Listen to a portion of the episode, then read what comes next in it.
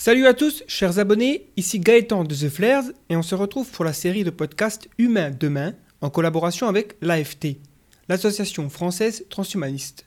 À travers cette série, notre but est d'explorer l'avenir technologique de l'humain. Pour chaque épisode, je vais recevoir des chercheurs, scientifiques, philosophes, politiciens ou encore artistes, ainsi qu'un membre de l'AFT ou un de leurs collaborateurs en tant que co-animateur. Pour le troisième épisode du podcast Humain Demain, nous allons explorer le rapport du transhumanisme aux différentes approches religieuses et s'il peut être considéré comme une religion, avec comme invité Raphaël Liogier. C'est un sociologue et philosophe, professeur des universités à l'Institut d'études politiques d'Aix-en-Provence. Il a dirigé l'Observatoire du religieux de 2006 à 2014. Il enseigne également au Collège international de philosophie et c'est un chercheur associé au laboratoire Sophia Paul à l'Université de Paris X Nanterre. Ses recherches portent sur la mutation des identités, religieuses en particulier, dans la globalisation, sur les croyances, les mythes contemporains, les constructions imaginaires individuelles et collectives leurs conséquences politiques, sociales et économiques. Marc Roux, président de l'AFT, va m'accompagner. Bonjour Marc. Bonjour Gaëtan. Ravi de te retrouver pour ce troisième épisode. Quel rapport peut-il exister entre les pensées transhumanistes et religieuses? A-t-on raison de dire, comme on l'entend souvent, que le transhumanisme est une religion ou pas? Que pensent les religions établies du, transhumanisme? Comment sont-elles interpellées par ce nouveau courant de pensée? Et qu'en pensent les croyants? Etc. Le fait est que, au minimum, ben, par certaines des questions qu'il aborde, notre rapport à la mort surtout, mais aussi euh, notre manière de nous projeter dans le temps, de, donner sens à nos vies. en s'attaquant à, nouveaux frais à ces grandes questions existentielles, le transhumanisme, ben, il vient marcher sur les plates-bandes des religions. Alors, est-il une religion lui-même? Bon, ben, nous espérons que cet échange avec euh, Raphaël Liogier euh, devrait nous apporter d'autres éclairages pour nous aider à, comme dit mon ami Gabriel Dort, à compliquer cette question. On vous rappelle que pour un meilleur confort, vous pouvez choisir d'écouter le podcast en tâche de fond si vous êtes sur votre ordinateur ou tablette, ou alors de le télécharger directement sur votre téléphone pour pouvoir l'écouter n'importe où. Il suffit de chercher The Flares sur iTunes ou autre appli de podcast. Profitez-en pour vous abonner afin de ne pas manquer les prochains numéros. Si vous avez des remarques ou des interrogations à propos de cet épisode, vous êtes bien entendu libre de les poster en commentaire juste en dessous. On vous souhaite une bonne écoute. C'est parti.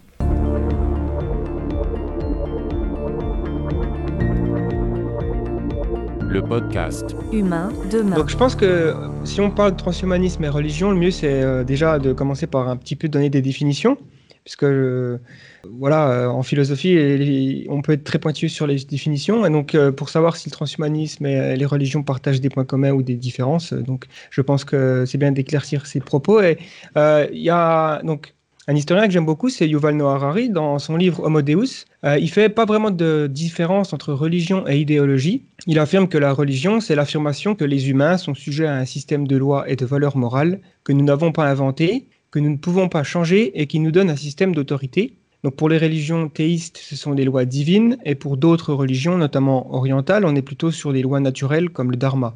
Moi, je suis pas du tout d'accord avec Harari. Hein. Je dis, je précise d'emblée, hein. je, ne suis pas du tout d'accord avec Harari. Pour moi, c'est de la vulgarisation euh, grossière et euh, euh, ça ne marche pas. Mais euh, je, vais, je vais détailler. Je sais qu'il a un succès absolument faramineux. Hein. Donc je ne veux pas avoir l'air d'être absolument contre lui parce qu'on pourrait penser que c'est par jalousie, ce qui est peut-être en partie vrai puisque c'est une des caractéristiques humaines, le, fait d'être, de désirer être l'autre. Mais, là, en l'occurrence, c'est vraiment parce que je suis pas d'accord et je m'expliquerai dans le détail sur ce, sujet. D'accord. Ah bah, justement, parce que c'est vrai que dans son livre, il y a quand même une, partie qui est un peu étonnante, c'est qu'il décrit par exemple le libéralisme, le socialisme et le fascisme comme des religions humanistes, dans le sens où euh, ce sont différentes branches de l'idéologie humaniste qui possèdent des interprétations différentes et contradictoires. moi, ça, ça donc, du... ouais, je, vais, je, vais, je vais tout de suite embrayer pour pouvoir dire d'emblée ce qu'est euh, ce qu'est le religieux. Le religieux, euh, c'est, ce n'est pas dire euh, quelque chose. Ce, n'est pas, ce n'est pas, euh, euh, ça s'oppose pas à la rationalité en réalité. Ça, c'est une projection moderne. L'idée que d'un côté il y aurait le religieux, qui serait le domaine en gros de la superstition, des croyances, de ce qui est plus ou moins faux, pas assuré, on ne sait pas très bien ce que c'est, etc. Parce qu'on a besoin de compenser une sorte de, de, de manque. Hein. Et puis d'un autre côté, il y aurait euh, la science, la rationalité enfin découverte à partir du, on va dire, 16e, 17e, et puis 18e, et puis 19e siècle, 20e siècle, qui arriverait comme un, rouleau compresseur et qui constituerait un savoir donc rationnel, donc fondé sur la critique, fondé sur des méthodes, et que progressivement, ce, rouleau compresseur du savoir écraserait la religion, et puis bientôt, il n'y aurait plus rien de que seulement des connaissances. C'est l'idée c'est l'idée euh, d'Auguste Comte, c'est l'idée euh, du positivisme, euh, c'est une certaine, ça peut être une certaine idée portée par certaines personnes qui se présentent comme transhumanistes. Moi, je, pense que le, le transhumanisme est beaucoup plus large que ça, beaucoup plus puissant que ça, et va beaucoup plus loin que ça. Et à ce titre, on peut dire que c'est religieux.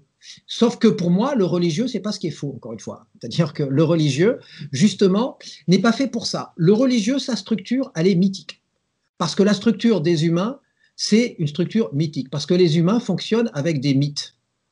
Et je distinguerai plus tard mythe et fiction. Fiction, c'est pas pareil.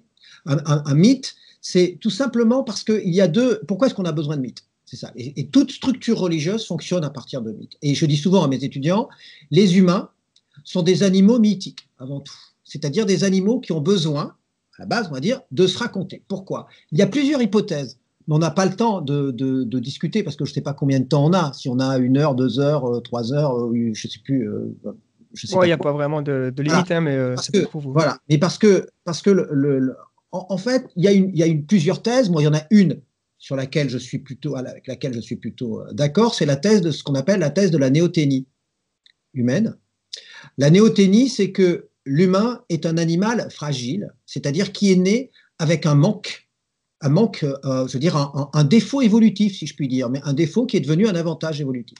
Ce défaut évolutif, il est dû à toute une série de choses, euh, biologiquement, euh, l'étroitesse du bassin, donc avec une, parturition beaucoup plus courte et un accouchement des humains qui est, comment dire,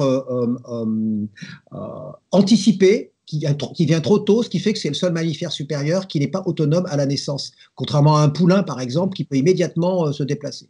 Ce qui fait que ce manque, il a produit plusieurs choses. D'abord, une organisation sociale très complexe pour protéger l'humain.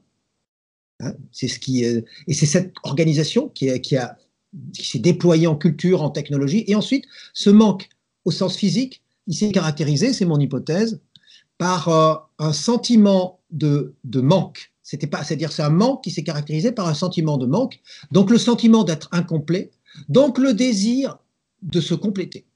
D'où une technologie qui est tout le temps fondée sur le fait de se compléter, de se compléter euh, au sens technique pratique, mais de se compléter aussi au sens, j'allais dire psychologique, c'est-à-dire mythologique. C'est ça qui nécessite la mythologie, parce que ce sentiment d'incomplétude, il a créé la conscience de la fragilité de notre fragilité, de notre euh, limitation, d'une limitation, et donc du désir de dépasser cette limitation, d'où la notion de l'au-delà. C'est-à-dire l'au-delà, à la base, si on le prend au premier degré, c'est au-delà de mes limitations. Ça, c'est la, la, la, la, base de la structure mythologique humaine, c'est-à-dire que les humains ont besoin de se dépasser, de dépasser leurs limitations par toute une série de processus que quelqu'un comme le, psychanalyste Lacan appelle le symbolique, c'est-à-dire qu'ils ont besoin d'adhérer à quelque chose qui les dépasse pour cette, pour cette raison. Et ils rêvent sans cesse de ce dépassement. C'est pour ça que quand on parle d'emblée, première hypothèse, quand on parle du transhumanisme, le transhumanisme, c'est un rêve de dépassement. Donc quand on me dit, ah, le transhumanisme, c'est en contradiction avec ce qu'est l'humain, je dis, mais vous rigolez, c'est juste le rêve de l'humanité dès que l'humanité est humaine. Donc si vous, vous balancez à la poubelle le rêve de dépassement, vous balancez à la poubelle l'humain, en réalité. Donc les gens qui aujourd'hui disent, par une certaine bioéthique, moi que j'appelle la bioéthique palliative, hein, qui fait comme dans les, unités de soins euh, palliatifs, où on n'a plus aucun espoir, non pas sur un individu en particulier comme dans les soins palliatifs, mais sur la collectivité humaine dans son ensemble, c'est-à-dire qu'on a le sentiment que de toute façon, l'humanité va disparaître puisque c'est une espèce, donc elle va disparaître. Et donc on abandonne l'idée même de dépassement en disant il faut rester humain au sens garder les caractéristiques telles qu'elles sont aujourd'hui, à l'instant euh, où, nous, vivons, parce que de toute façon il n'y a pas d'autre espoir que l'idée même d'être détruit comme toute espèce. Je dirais, c'est vous qui n'êtes plus humain, puisque abandonner le rêve de ce dépassement comme vous le faites, cette espèce de, de nouvelle neurasthénie négative, c'est elle qui abandonne ce qui était la caractéristique essentielle de l'humain jusque-là, alors qu'une certaine forme de transhumanisme, pas toute, parce que moi je pense qu'il faut être critique à tous les niveaux et aussi de critique avec certains courants, euh, avec certains courants transhumanistes, mais elle abandonne ce, rêve qui est la base, comme je vous le disais, pour le dire simplement et très rapidement, de, euh, l'humain. Ensuite. Euh, Raphaël, euh, donc, je, je suis d'accord sur l'essentiel, euh, je pense, de ce que tu viens d'avancer, mais je vais m'efforcer de jouer le rôle, si tu veux, de, de complexifier autant que possible. Comment, le modus, comment ça se passe? Donc, je suis à suivre. Alors, en effet, c'est toute une manière euh, donc de euh, définir, de proposer une définition sur que peut-être euh, la religion. Et en effet, avec Gaëtan, on est d'accord pour dire qu'il faut commencer par là pour essayer de proposer des réflexions sur la place ou les relations entre le transhumanisme et l'idée de, religion. Mais euh, il y a d'autres approches euh, possibles euh, de cette question. je ne sais pas, une des questions, une des approches les plus scolaires, par exemple, c'est d'essayer de passer par l'étymologie. Voilà, on se casse pas la tête. l'étymologie essaie de dire quelque chose. Il y a une histoire de l'étymologie du mot religion. Bien, beaucoup sur l'étymologie religion, hein, mais je veux il y En a plusieurs. Ah, il y en a plusieurs. Alors, il y a plusieurs thèses qui ont été développées depuis longtemps, depuis toute antiquité. En fait, je suis allé vérifier que euh, si c'est débatté déjà oui, de ce que oui, je les connais, je les connais, hein, puisque je les connais. Religion, voilà. Euh, donc, mais ce qui est donc important, me semble-t-il, à travers euh, tout ça, c'est de se dire qu'on peut choisir différentes interprétations ou différentes définitions du mot religion et qu'en fait, c'est par rapport à ces choix, ces différents choix possibles, qu'on peut essayer de se positionner. C'est-à-dire, bon, euh, il y a euh, la euh, définition bête qui dit, enfin, ça vient de religarer, c'est relier. Et alors, chez Saint Augustin, c'est ce qui relie à Dieu, ou chez d'autres, de manière plus contemporaine, c'est juste le lien social. À ce moment-là, une, interprétation très, très, large.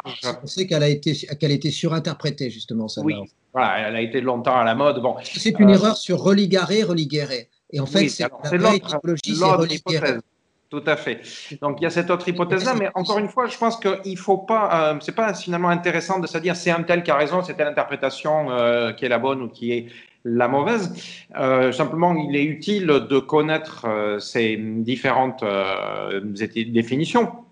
Donc, c'est la relecture perpétuelle, la référence au texte, etc., la référence à la parole divine dans certaines religions. donc, je l'interprète en fait justement dans mon, dans mon système parce que justement pour moi, dans un sens, les définitions ne sont que des mots. Donc ce qui importe pour moi, c'est d'essayer de savoir ce qui, en l'homme, crée une tension qui a permis de produire ce que a posteriori on a appelé des religions parce que pour, sinon c'est euh, on peut sans cesse par débat de définition. Donc pour moi, pourquoi est-ce que je, je favorise religuer Pas seulement parce que ça serait l'idée de relire les textes mais c'est de percevoir sa vie de façon textuelle, c'est-à-dire sa vie comme une narration, c'est-à-dire se raconter, raconter quelque chose de soi. C'est ce qui crée une tension, puisque dans toute histoire, il y a un avant, il y a un après. Donc les humains ont envie qu'il y ait un avant et qu'il y ait un après, d'où l'idée de reléguer, c'est-à-dire d'écrire en quelque sorte sa vie. Les, humains veulent écrire leur vie.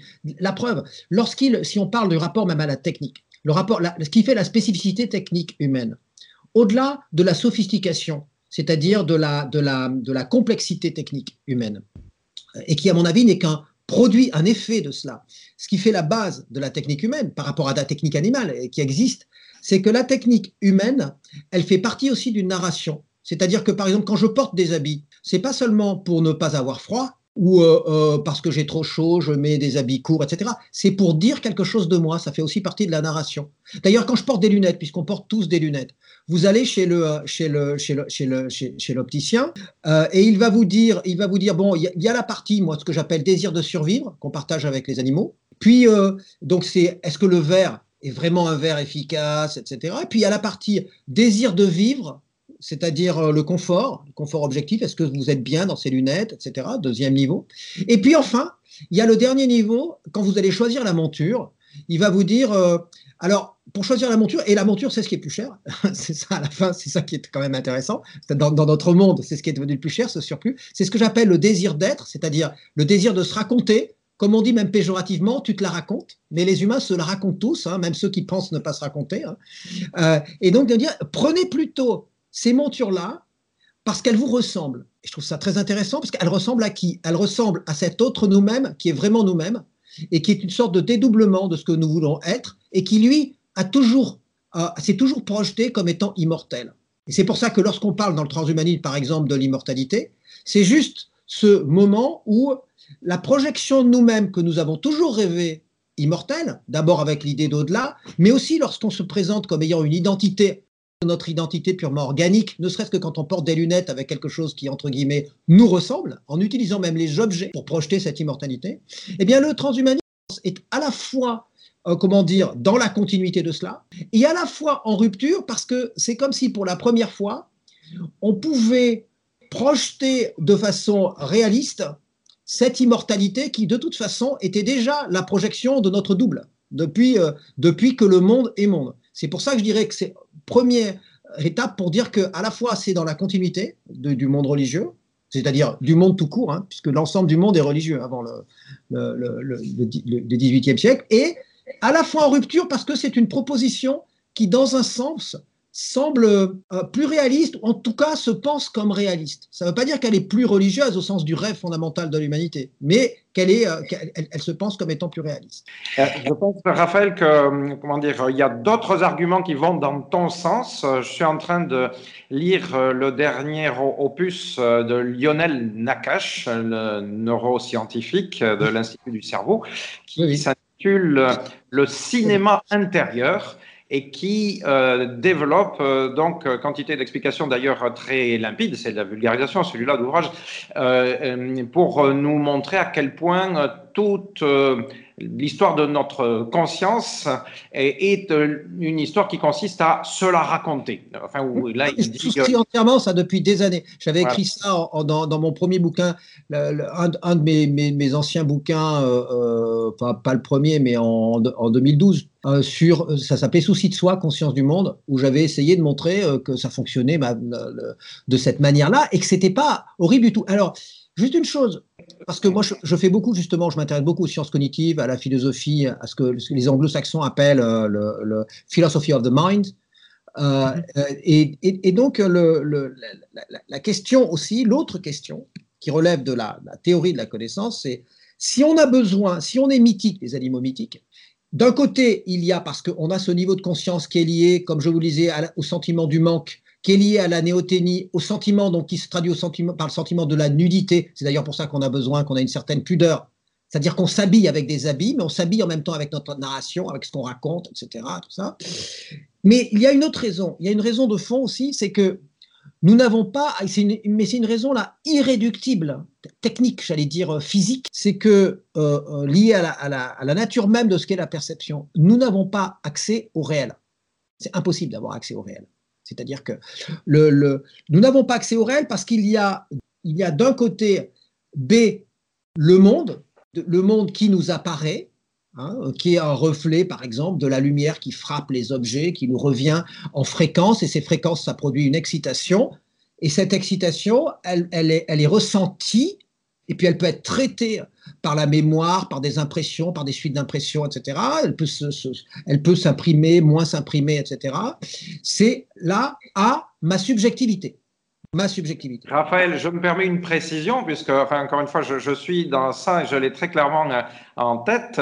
Euh, donc, euh, Nakash montre expérience de psychoneurologie à, l'appui que notre cerveau filtre plusieurs fois ce que nous percevons, et notamment que, alors que l'information, les informations qui nous parviennent, elles nous parviennent en continu, eh bien, notre esprit ne sait pas les traiter autrement que de manière d'abord discontinue. Alors, alors, voilà, exactement. On perçoit par exemple les images de manière séquencée. Hein, euh, mhm. On pioche soit qu'un certain nombre en fait d'éléments de réalité au fur et à mesure et on les reconstruit dans un deuxième temps pour se donner l'impression euh, d'une euh, continuité subjective. Mais évidemment, cette reconstruction, elle est influencée par tout ce qu'on est, par tout ce qu'on vit, par l'environnement, euh, etc. Donc, voilà, ça renforce complètement ces impressions et, c'est attesté de, par des expérimentations scientifiques. Exactement, et ce que, ce que je voulais dire, effectivement, je voulais en venir là, c'est-à-dire ce que, ce que tu dis, c'est très exactement que le, le, le, mental fabrique des modèles, c'est-à-dire des modèles de réalité. C'est-à-dire que ces modèles de réalité, ils dépendent de quoi? Ben, Ils dépendent de mon insertion dans le monde biologique. Par exemple, mais, mais ce que, ce que, les, les, on sait aujourd'hui que la perception n'est pas là pour A, ma subjectivité, hein, qui serait là, pour absorber B, qui serait comme ça, euh, passivement étendu, et j'absorberai le réel. C'est la vision positiviste primaire, qui peut être la vision de certains transhumanistes aujourd'hui, c'est-à-dire va rationaliser ce réel comme quelque chose de passif qui est en face de moi. Non, non, on sait que c'est pas ça. On sait que le réel, et comme dirait euh, Whitehead, qui est mon philosophe euh, préféré, est torrentiel et infini dans ses manifestations, et que donc notre cerveau, pour percevoir, il n'absorbe pas le réel, il l'évacue c'est-à-dire, il, essaye d'évacuer le maximum et de ne garder que ce qui lui permet de construire des modèles uniquement dans ce qui est utile pour sa vie, c'est-à-dire ce qui est vital pour lui, ce qui lui permet de s'orienter, etc. Il construit des modèles d'orientation. Mais il y a 99%, si je puis dire, non seulement qui lui échappe complètement, mais en fait, il faut que ça lui échappe parce que si ça lui échappait pas, il pourrait rien traiter, il pourrait rien faire, il pourrait pas se décider. le, cerveau, c'est une machine à se décider.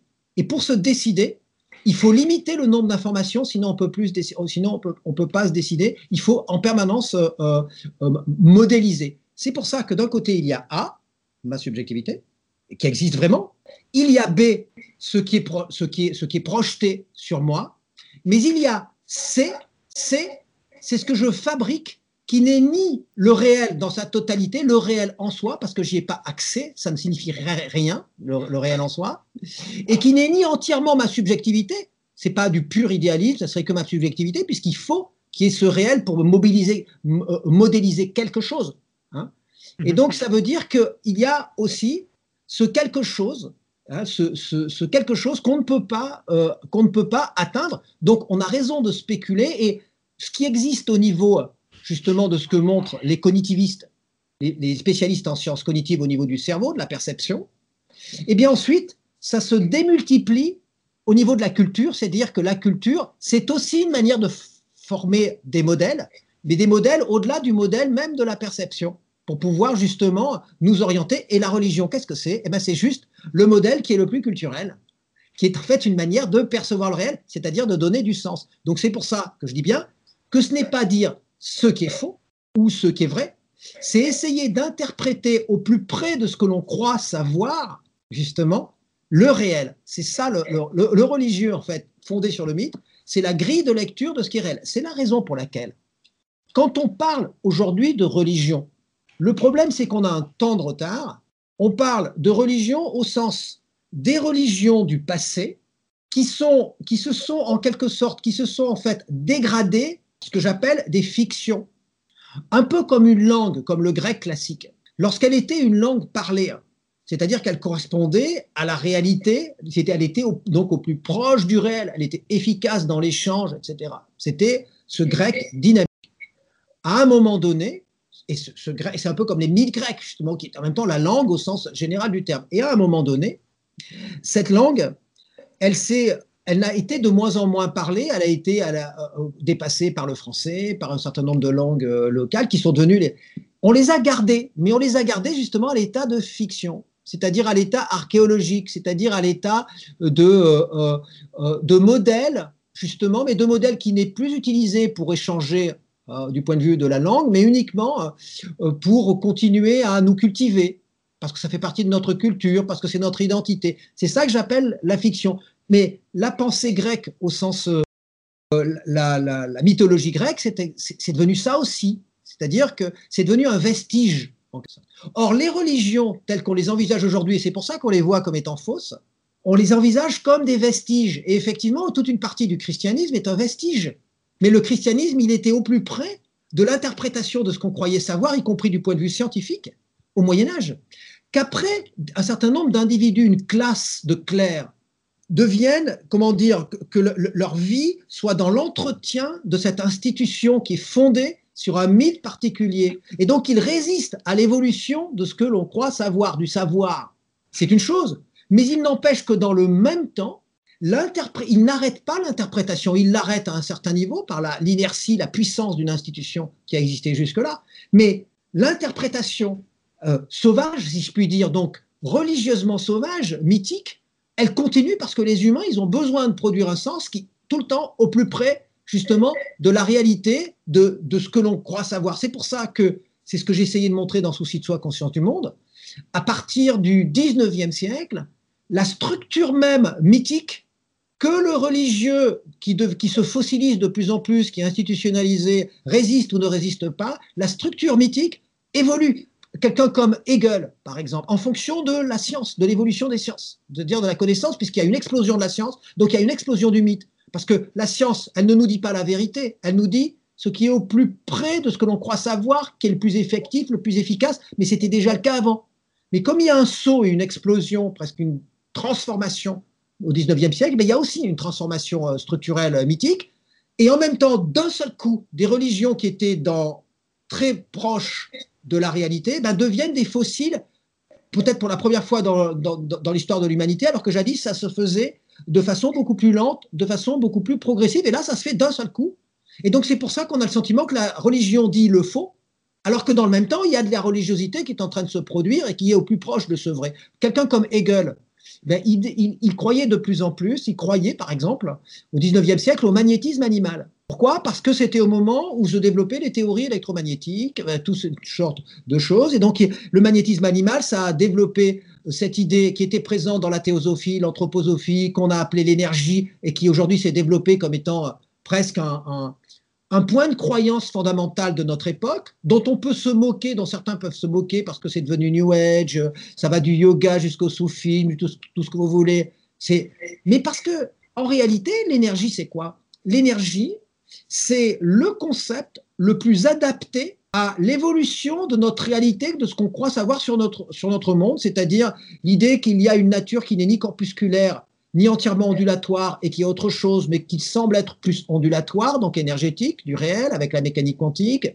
L'idée euh, de la puissance industrielle qui est avant tout énergétique, donc c'est à la fois une certaine idée de la matière telle qu'on la conçoit aujourd'hui, non seulement dans ce qu'elle donne en tant que puissance, c'est le rapport à l'industrie, à la production, et non seulement à ce qu'elle est en tant qu'essence, c'est-à-dire ondulatoire, fluide, et en même temps, c'est le sentiment qu'on peut être relié justement par cette énergie, que cette énergie donne un sens à l'univers au-delà euh, d'une matérialité euh, brutale qui serait vide et qui n'aurait pas de sens. Et donc, ça, réunit ces trois caractéristiques, hein, je veux dire industrielle, production, technique, euh, scientifique, et en même temps, ça donne un sens parce que c'est comme si euh, cette énergie, elle, elle nous disait quelque chose euh, du réel intuitivement et elle nous permettait en nous-mêmes de nous comprendre euh, et de comprendre mieux le monde. Et donc, rien de plus normal que cette notion d'énergie soit devenue quelque chose qui nous permet d'interpréter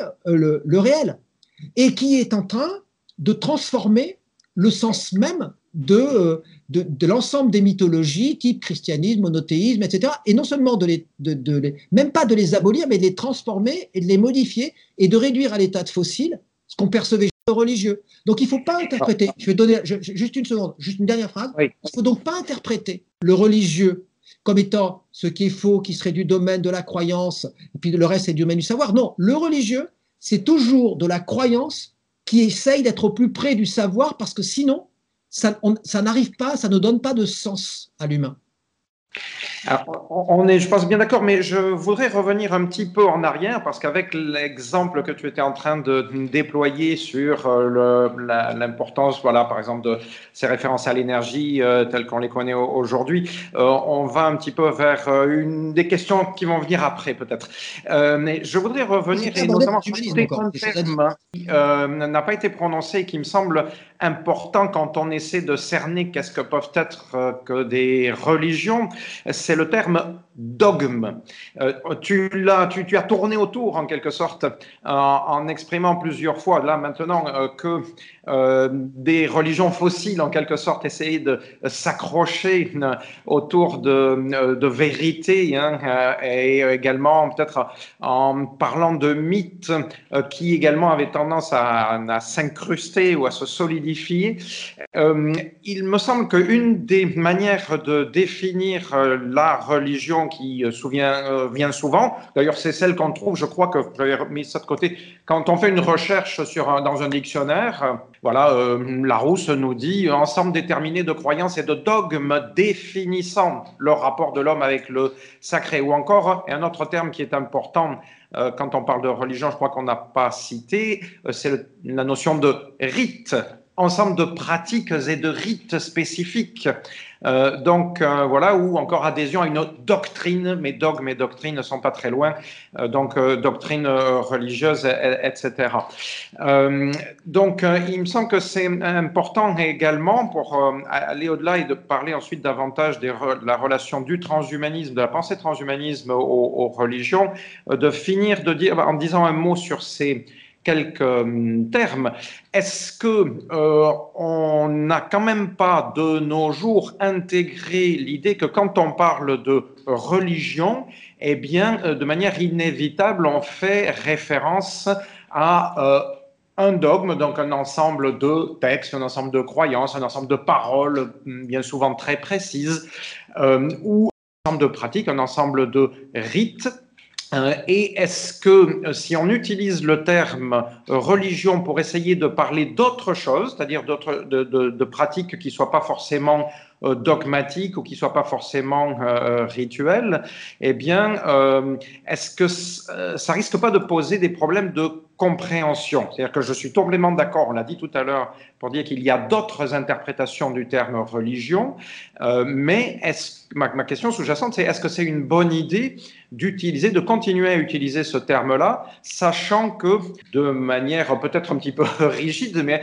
euh, de nos jours, euh, l'interprétation peut-être la plus commune, c'est celle qui renvoie aux idées de dogme et de rite. De. Qu'est-ce que tu en penses, Raphaël? Ben, il y, a deux, il y a deux écoles, c'est-à-dire euh, soit on, montre que le terme de religion, il est directement lié à des préjugés modernes, c'est-à-dire qu'il y a le désir d'exclure un certain nombre de religiosités forcément fossilisées puisqu'elles se sont laissées dépasser par l'évolution mythique, ou alors de choisir un autre terme. Le problème, quand on choisit un autre terme, je prends un exemple de ce qui a été fait parce que j'avais beaucoup travaillé sur ce genre de choses, c'est le mot spiritualité. Le problème, c'est que quand on utilise le mot spiritualité, ça sera, c'est un mot qui sera tout aussi piégé, puisqu'il consistera à dire ah euh, nous maintenant on est plus malin, on a de la spiritualité, ou alors ça va être en sens inverse chez des gens qui ont une religion et qui considèrent que la religion c'est du sérieux, que, euh, euh, la spiritualité c'est juste une sorte de religion dégradée, personnelle, individuelle, qui vaut pas le coup, etc., etc.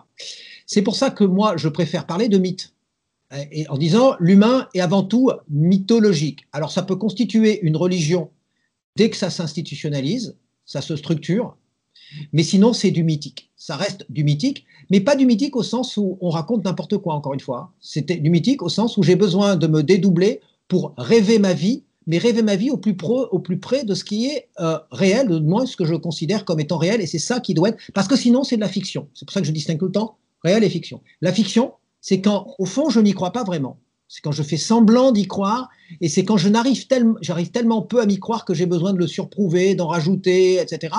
Et finalement, ce qu'on appelle des dogmes aujourd'hui, le fait même qu'on les appelle des dogmes et qu'on les projette comme des dogmes, c'est parce qu'on n'y croit pas vraiment. Enfin, au sein même de l'Église catholique, il y a une sorte de défense forcenée des dogmes parce qu'on n'arrive pas à y croire. Et d'autant plus que, euh, mais ça, ça sera un débat euh, très complexe. Plus, moins on croit à un dogme, plus ça on a besoin de l'extrapoler par des procédures externes de ce dogme, c'est-à-dire par des apparences au sens propre. Et donc, par exemple, le terrorisme, c'est une apparence de ce que je te dis, c'est vrai parce que je te tue. Mais si c'était vrai, tu n'aurais pas besoin de me tuer.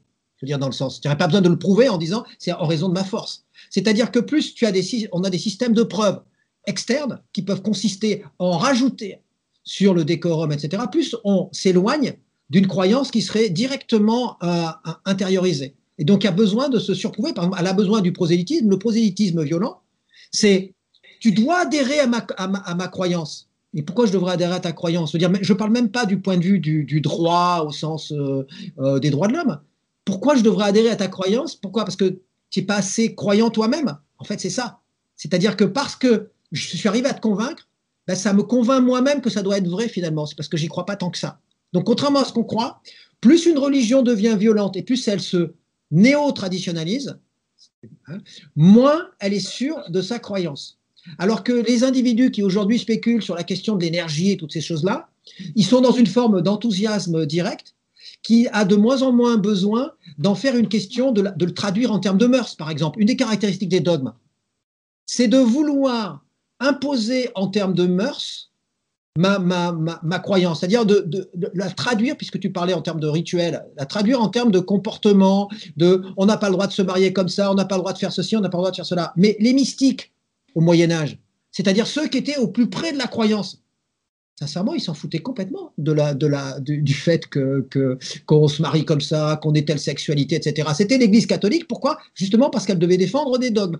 Et le dogme, c'est le moment où c'est réfléchi, et le moment où c'est réfléchi, tu réfléchis aussi ta position dans la société et ce que tu dois défendre en tant que clerc, c'est-à-dire en tant que prêtre, etc. Et donc, d'un seul coup, tu t'éloignes. Or, le problème, justement, des religions euh, euh, classiques qui ont continué à se développer au 19e et au 20e siècle, c'est que comme elles n'avaient plus, comment dire, la, la présence immédiate de la foi en raison même de l'évolution de la science, c'est-à-dire que la foi elle ne sait pas qu'elle disparaissait du tout, mais c'est qu'elle se situait ailleurs, elle produisait autre chose. Il ne leur restait plus que l'extrapolation morale, institutionnelle, et c'est pour ça qu'il y a eu de plus en plus d'intégrisme, toutes ces choses-là, mais en réalité détacher la croyance elle-même. Et, le, cas typique de ça, c'est Charles Maurras. Quand on parle de religion maurassienne, c'est que Maurras disait « je suis athée », mais par contre, il était forcené, c'est-à-dire euh, foncièrement chrétien, mais uniquement pour des raisons sociales, morales, de mœurs, d'idéologie politique. Il restait plus que la carapace, en quelque sorte. Alors que là, moi, dans ce que je suis en train d'évoquer, c'est le cœur de ce qu'est le religieux, c'est-à-dire la structure mythique du religieux. Comment est-ce qu'elle suit au plus près parce qu'elle a besoin d'interpréter le réel sans faire semblant? Alors que les religions fossiles aujourd'hui, lorsqu'elles se maintiennent, en réalité, elles font semblant. Et le, religieux lui-même, il fait semblant. Dans. Il se surprouve son, semblant, il surprouve son semblant par des actions qui peuvent être même des actions violentes ou euh, des actions d'imposition aux autres de leur comportement ou le prosélytisme violent. Alors je pense qu'on a commencé à poser assez bien à peu près l'ensemble ou un grand nombre en tout cas des, éléments qui peuvent être nécessaires pour euh, essayer de développer notre euh, réflexion. On y reviendra, je pense, parce qu'on va essayer de s'intéresser par exemple à la manière dont tout ça peut être pensé à travers d'autres euh, traditions culturelles. par exemple, je sais pas moi, en Chine, il n'y a pas vraiment d'église, mais par contre le dogme et les rites, les rites notamment, sont partout et omniprésents. ça donne d'autres résultats. Mais pour l'instant, pour euh, rester, euh, disons, on va dire, euh, dans la sphère occidentale, je voudrais t'amener à nous dire, à revenir alors dans une direction à laquelle tu avais commencé à t'engager maintenant, et à nous dire comment est-ce que tu vois les choses pour les années et décennies à venir avec ta compréhension que tu as de la société française et la société occidentale en, général. Euh, est-ce que tu as l'impression que les religiosités ou et les religions euh, donc, euh, à partir de la position qu'elles occupent aujourd'hui, elles vont continuer à avoir une place encore centrale, cruciale. comment est-ce que tu, vois leur évolution hmm, dans le futur?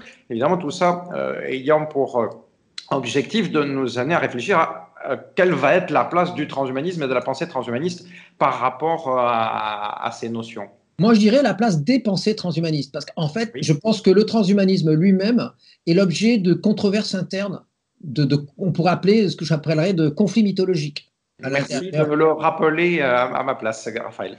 Non, non, mais c'est vrai, c'est important. Parce que moi, moi c'est ça qui m'a intéressé justement avec euh, votre mouvement en France, qui n'est pas exactement la même chose que euh, certains mouvements qui existent aux États-Unis ou ailleurs. et il y, a des, y a des conflits. Il y a d'ailleurs, comme tout mouvement vivant, il est normal qu'il y ait des conflits. Enfin, c'est, même le, on pourrait dire, c'est, c'est synonyme de, vitalité en réalité. Le fait qu'il y ait ces conflits, qu'il y ait une, une forme critique. Parce que la seule différence qu'il y a quand même, et là, c'est quand même à souligner, avec le moment de la modernité parce que je suis en train justement d'écrire un livre là-dessus, sur ce, moment de la modernité, ce qui est un moment unique dans notre histoire, c'est que le moment de la modernité, ce n'est pas la disparition des croyances, l'élimination des croyances, C'est la mise en perspective de toutes les croyances, quelles qu'elles soient.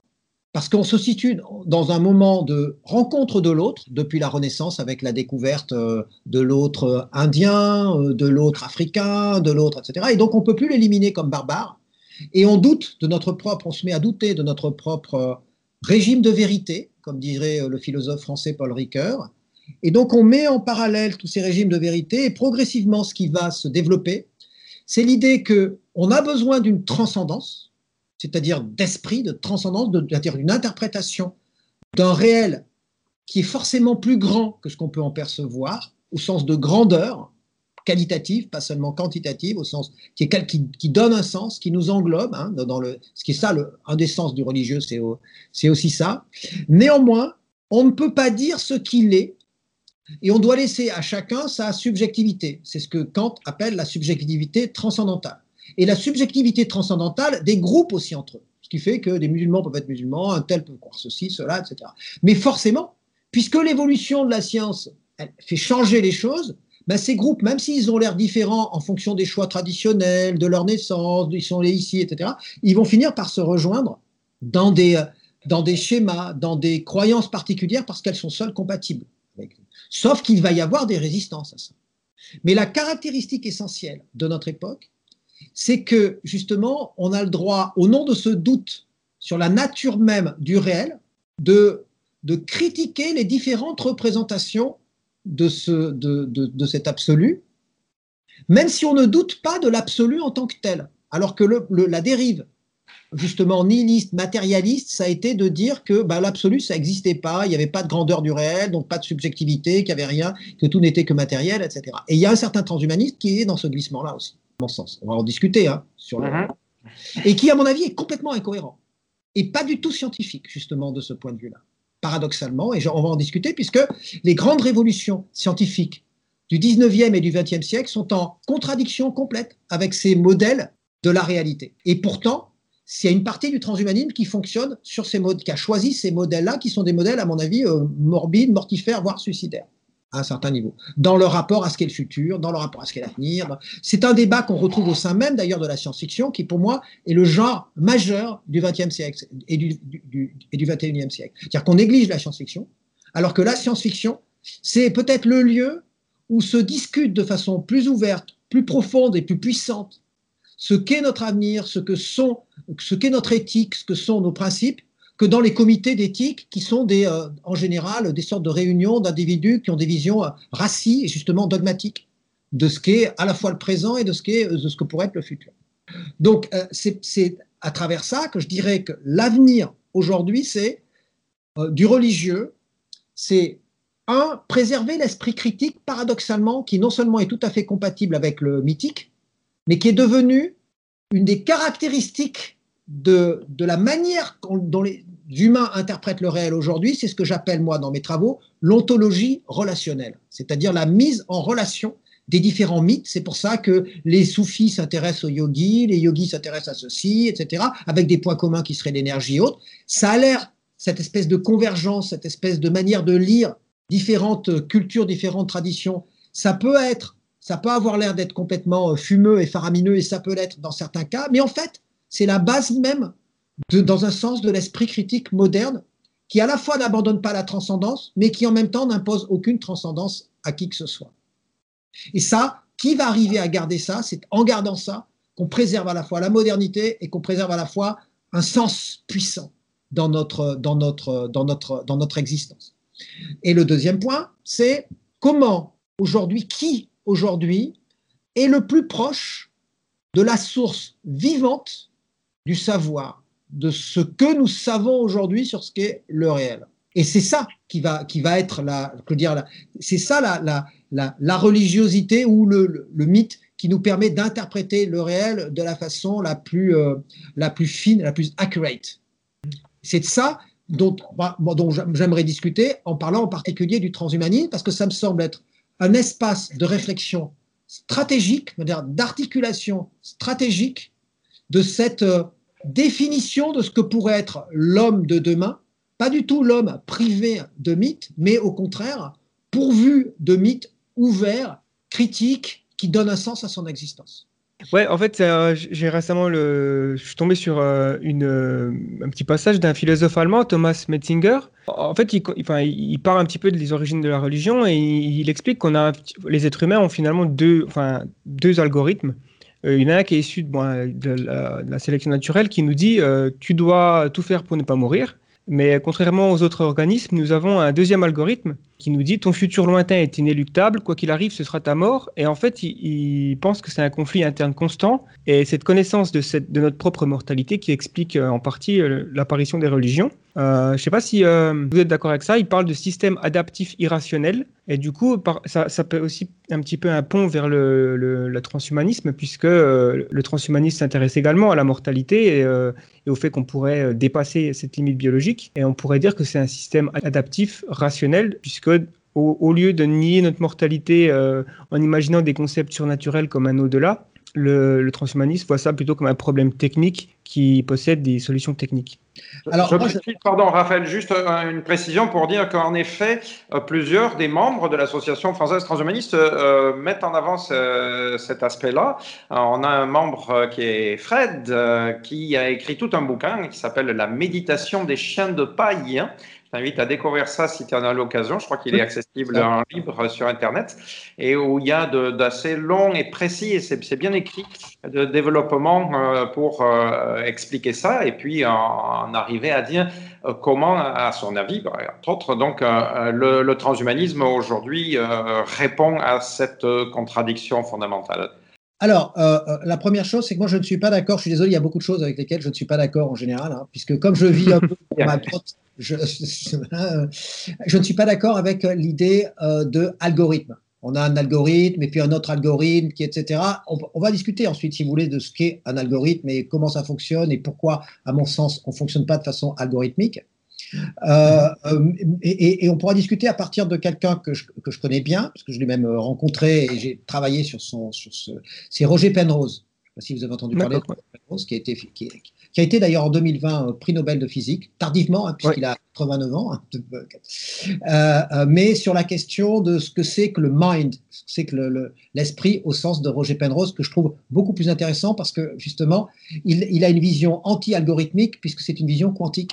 de, de, de, ce qui est, de ce qui est supposé être le mind. Et c'est pour ça que je voudrais ensuite parler du, du conflit qu'il y a entre une certaine science cognitive qui fonctionne avec qui, imagine le réel comme étant, et qui imagine le mind comme étant juste de, la, de, la, modélisation sur le modèle de l'intelligence artificielle, c'est-à-dire c'est comme s'il y avait une inversion de notre rapport au monde, et c'est ça pour moi qui constitue une limite d'une certaine, pensée transhumaniste. Une certaine, pas toute, justement, parce que je pense qu'il faut tout le temps être très, euh, très critique, y compris sur ce qu'on croit euh, observer, euh, qui, qui, qui, a tendance à si vous voulez, au départ, dans ce qu'on appelait l'intelligence artificielle, le modèle, c'était le cerveau humain. Et donc, on construisait de l'ordinateur en disant, euh, on fait un ordinateur pour essayer de faire un cerveau. Et progressivement, on a inversé, c'est-à-dire que maintenant, on va penser le, cerveau, au contraire, comme un ordinateur. Et donc, la, copie est devenue euh, l'original et l'original est devenu la copie. Et ça, ça me semble être un, ça me semble être un problème. Et votre question, recouvre très exactement ça. C'est-à-dire, et le type de penseurs que vous avez évoqué, à mon avis, sont, victimes de ce renversement et euh, ou finissent par euh, préférer la copie à euh, l'original, alors qu'en réalité, on préfère tout le temps l'original à la copie, parce qu'ils se représentent la copie comme l'original. C'est-à-dire que c'est l'intelligence artificielle qui deviendrait l'original et le cerveau qui deviendrait, etc., etc. Je pense que ça, c'est une ornière, c'est une fausse compréhension du monde, et c'est se faire avoir par nos propres modélisations.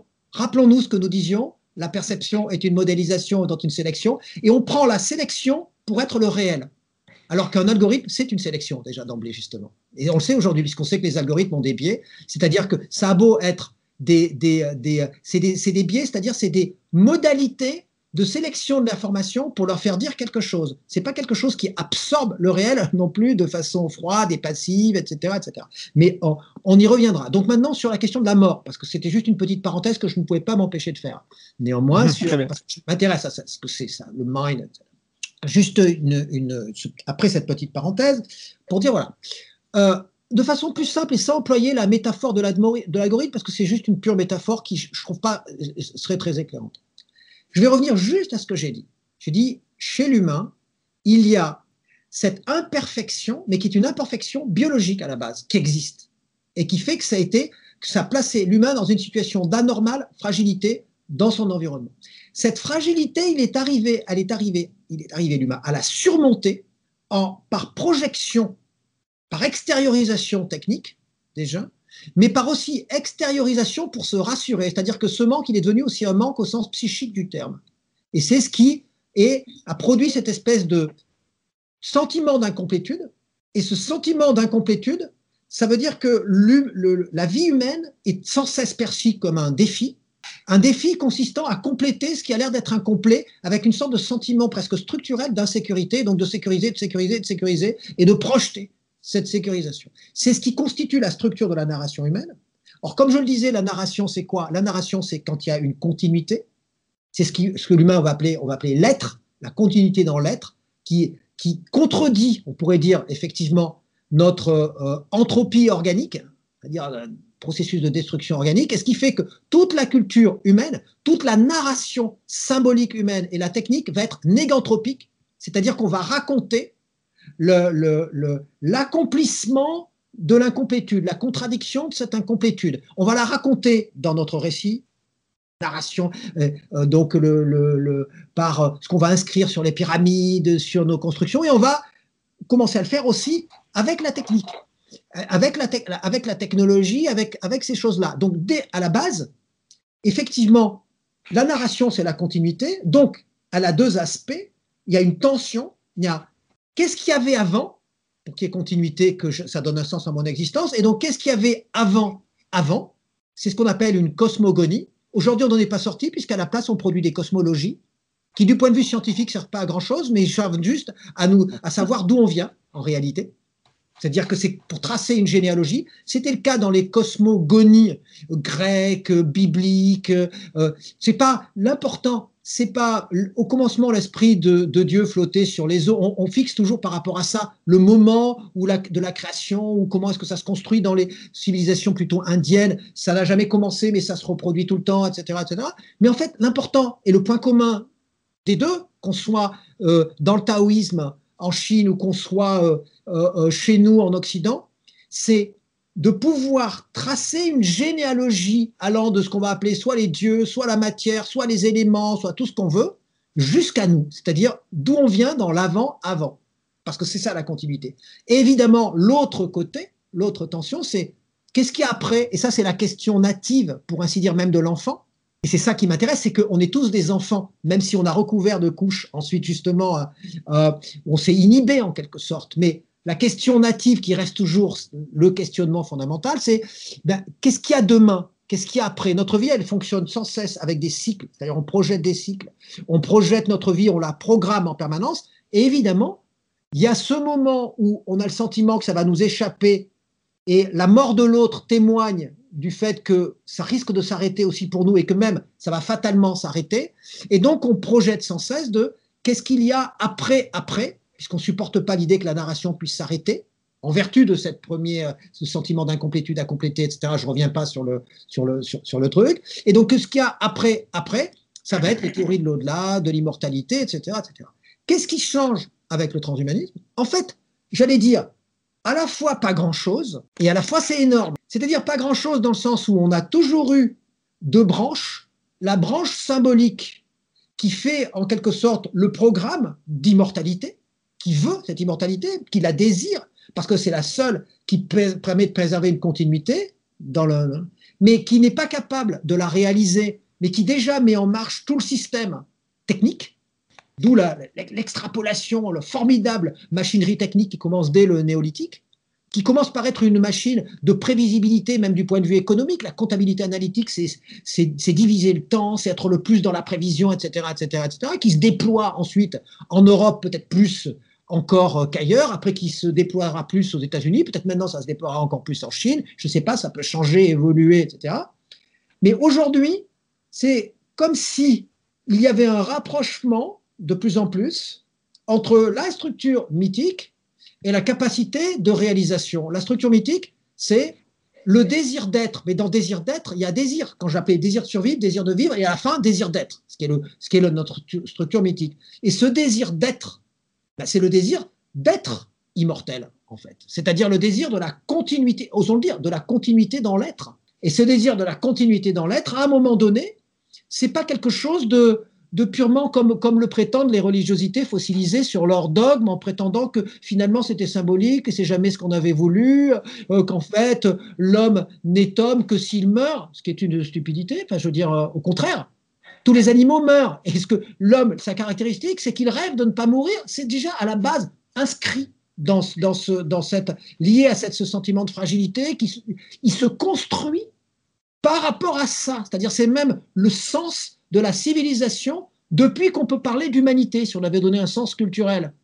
Donc, qu'aujourd'hui, on, sabote l'idée même que ça puisse être éventuellement, euh, euh, que ça puisse éventuellement devenir effectif, c'est juste une stupidité où on pourrait dire, à la limite, c'est comme si on, euh, on s'était tellement attaché à la souffrance de ne pas réaliser ce que nous rêvions que la souffrance elle-même avait été intégrée au rêve et que le fait de perdre cette souffrance, on a le sentiment qu'on finirait par perdre son identité. Alors ça, Raphaël, on va ça, c'est un problème pathologique parce que c'est le même problème qu'avec la question du chômage.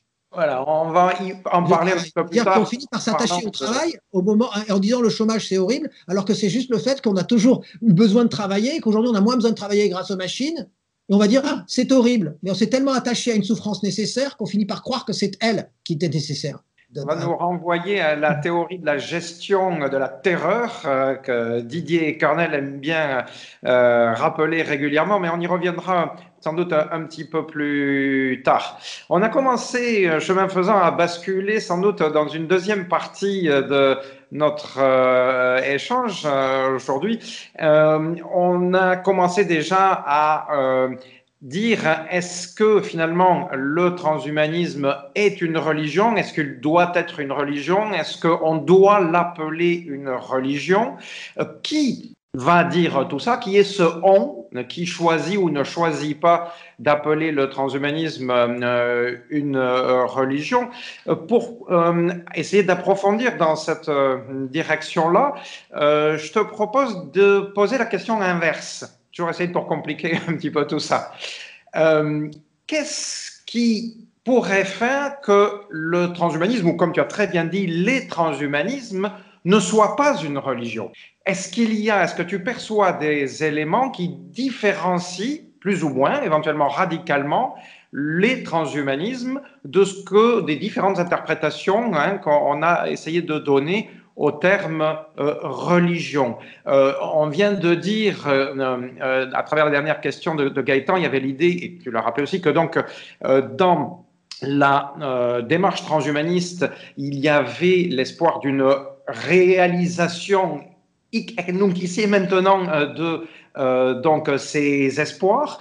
Est-ce que ça, ça n'est pas une différenciation radicale, oui ou non? Et est-ce qu'il y en a à mon avis, non. C'est pas ça la différence radicale. Ça, pourrait ne pas être une religion. Je vais jouer le jeu de ta question. Si il y a deux, il y a deux points essentiels ensuite pour la religion au sens, euh, constitutif, c'est que un, il faut une conception globale de la réalité, c'est-à-dire totale, qui donne un sens à la réalité dans son ensemble. Donc, si le transhumanisme, dans certaines parties, l'idée d'un sens, c'est-à-dire de donner un sens à ce qu'est le monde, à ce qu'est l'univers et à ce qu'est l'humain par rapport à l'univers, là, ça ne serait pas religieux, s'il abandonne ce sens. Et deux, il faut que cette conception globale de la réalité, inclut la possibilité du salut au sens le plus profondément individuel, pas un salut abstrait, et c'est qui serait seulement justement idéologique, qui serait le salut collectif, qui n'est pas un vrai salut, le salut, euh, euh, par exemple, communiste.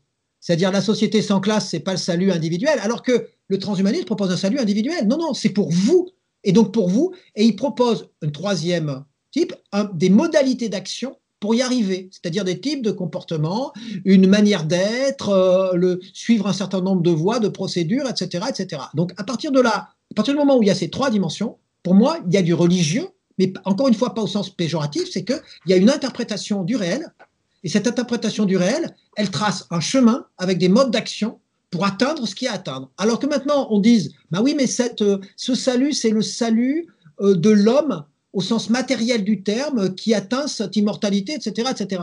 Ça change rien pour moi, parce que, le, le, ce, que ce que proposaient comme salut les Égyptiens, d'accord ils le proposaient en étant persuadés que c'était aussi le vrai à l'époque, sans réfléchir, ah, c'est de la matière, c'est pas de la matière, c'est ceci, cette distinction matière-esprit, etc. Non, c'était l'humain. D'ailleurs, c'est pour ça quand il les enterrait, il les enterrait euh, de façon au sens physique, dans un contexte où euh, il espérait que cette immortalité se réalise. Aujourd'hui, cette immortalité, on pense qu'elle va se réaliser, qu'elle se réalise de façon, euh, qu'elle se réaliserait de façon effective. Oui, mais, certes, mais toutes les, religieux, ils ont projeté que ça se réalisait de façon effective aussi. Maintenant, si je, après avoir joué le jeu de ce que tu disais, si on abandonne une partie de ça, ça on abandonne l'idée qu'il y a un chemin, on fait seulement une analyse in abstracto, c'est pas religieux si on ne propose pas des, méthodes de salut, etc. Si euh, on a une, vision d'ingénieur uniquement, c'est-à-dire très euh, euh, partielle du réel, qui n'est pas totale, qui n'est pas englobante, là aussi, c'est plus, c'est, plus, c'est plus religieux non plus. Et je ne crois pas que ce soit le cas dans le transhumanisme, puisque dans le transhumanisme, il y a justement une tension, un désir d'interpréter ce qu'est le monde dans son ensemble. Je prends un exemple, c'est ce que j'appelle, pour moi, une des caractéristiques du transhumanisme, l'ontologie informationnelle. C'est-à-dire que tout ne serait qu'information, et il faudrait trouver la clé de, transfert de l'ensemble des informations. C'est ce que certains appellent la convergence Bang. Je voulais y revenir ensuite, c'est-à-dire euh, bits, atoms, neurons, genes, hein, qui va au-delà de l'idée de convergence NBIC, qui est seulement une convergence des, j'allais dire, des sciences au sens technique du terme. Hein, et, donc, qui relève là vraiment d'un rapport, et ça s'appelle pas Bang pour rien, ça s'appelle Bang parce que c'est supposé être un nouveau Bang c'est-à-dire une recréation du monde, en quelque sorte. Alors là, il y a des choses qui sont originales par rapport aux autres mythologies. C'est pas ce que je veux dire. Il y a des choses très nouvelles, mais ça ne veut pas dire que c'est pas du mythe. Ça veut dire que c'est très nouveau la, façon d'envisager les choses. C'est-à-dire, on ne se contente pas du monde tel qu'il existait. À la fin, ça devient un monde presque qu'on recrée et peut-être euh, euh, de façon euh, tout à fait, comment dire, justifiable et justifiée. Alors c'est pour ça que je voudrais en arriver, puisque j'ai parlé de cosmogonie, cosmologie, et ce qui est de l'autre côté, le discours sur l'après-après, c'est ce qu'on appelle une eschatologie, fin dernière, eschaton, et tous les discours sur l'immortalité, qu'elle soit individuelle ou collective, ou, ce sont des eschatologies. Hein. Euh, je dirais que le transhumanisme comporte ces deux points, comporte ça de, façon très forte, avec un désir de comprendre l'avant-avant et de comprendre l'après-après et en tout cas de le, spéculer et d'en tirer des conséquences pour le présent, pour le présent vivant, avec euh, des procédures, avec des manières d'être, etc. Il y a deux points qui me semblent être fondamentaux, justement, dans le, des points, on pourrait dire de dogme, pas de dogme, parce que vous, a une vision négative, de, croyance, de foi. Et de foi, ça veut dire d'adhérence pour moi. Ça ne veut pas dire qu'on ne peut pas les discuter, ça ne veut pas dire, hein, je, vous dis, hein, ce n'est pas négatif du tout. C'est la convergence Qu'est-ce que signifie cette convergence? Alors, il y a plusieurs euh, manières. Et la singularité. Et moi, j'ai plusieurs interprétations de la singularité. J'en ai au moins trois qui s'imbriquent à différents niveaux, alors que d'habitude, on n'a qu'une vision de la singularité, qui est plus ou moins, euh, euh, on dirait caricaturalement, celle qu'évoque euh, Ray Kurzweil dans son, dans son travail, le rapport à la machine qui, qui serait le moment où la machine devient plus complexe, donc plus intelligente, donc, etc. Et donc, il faudrait anticiper sur ça. On va revenir sur la singularité, c'est un, élément évidemment important dans la réflexion. Il y a deux points, convergence et singularité. D'ailleurs, j'ai écrit un article mmh. là-dessus sur l'eschatologie transhumaniste qui s'appelle Convergence et singularité ce qu'on appelle eschatologie transhumaniste entre convergence et singularité. Mais avant d'en venir là, euh, euh, Raphaël, histoire d'essayer de ne voilà, de, pas oublier d'éléments, euh, donc j'essaie d'avancer de manière un petit peu progressive. donc je voudrais te, garder, si tu veux te retenir un petit peu encore là-dessus, et, revenir à, aux différentes euh, possibilité de, de, faire ou de ne pas faire du transhumanisme une religion. Euh, une autre manière dont je me pose la question euh, revient à euh, regarder ce qui peut se passer donc dans des cultures différentes que la, pensée occidentale dans laquelle nous nous inscrivons.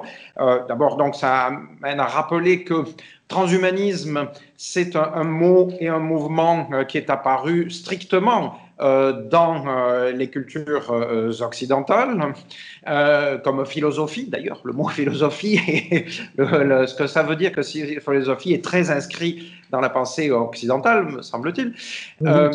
Qu'est-ce que ça pourrait donner que cette évolution, que ce soit la convergence NBIC, que ce soit une forme, une façon de dire le bang dans euh, une pensée euh, civilisationnelle, je vais prendre par exemple la, pensée euh, orientale, pas que chinoise d'ailleurs, coréenne, japonaise, vietnamienne, dans laquelle il semble que le projet de la, transcendance individuelle est moins important et qu'on donne davantage d'importance à la, continuité, à l'histoire du collectif, que ce soit la, nation euh, ou, autre.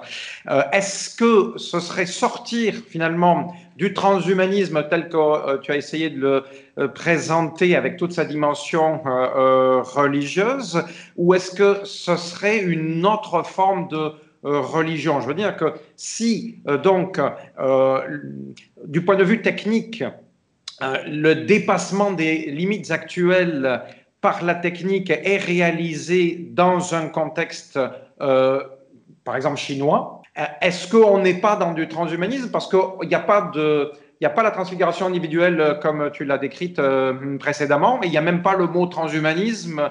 ils n'en auront pas besoin, semble-t-il, pour déployer leur potentialité technique. Ou alors, est-ce que c'est une autre forme de transhumanisme? Est-ce que transhumanisme englobe quand même tout ça? Je ne sais pas, est-ce que je suis assez clair? Oui, oui, mais j'ai compris. Alors, mais il y a énormément de choses dans ce que tu dis, moi, qui m'intéresse beaucoup, puisque j'ai fait ma thèse sur le bouddhisme. Donc, euh, justement, sur l'occidentalisation du bouddhisme. C'est le nom de ma thèse. J'ai fait la, première thèse de sciences sociales sur ces questions-là, euh, sur la, question du bouddhisme, pour, justement comment euh, essayer de montrer comment il y avait des processus en jeu, il y a eu des processus qui ont transformé l'Occident, mais qui ont transformé aussi l'Asie. C'est-à-dire que maintenant, c'est indissociable. Alors, rechercher un taoïsme qui serait un taoïsme originel, on peut toujours essayer, hein. mais rechercher un taoïsme originel, ça ne sera guère plus qu'une entreprise de projection de néo-traditionnel, qui n'a rien à voir avec ce que c'était euh, dans, la, dans ce que, ce que c'était jadis. Euh.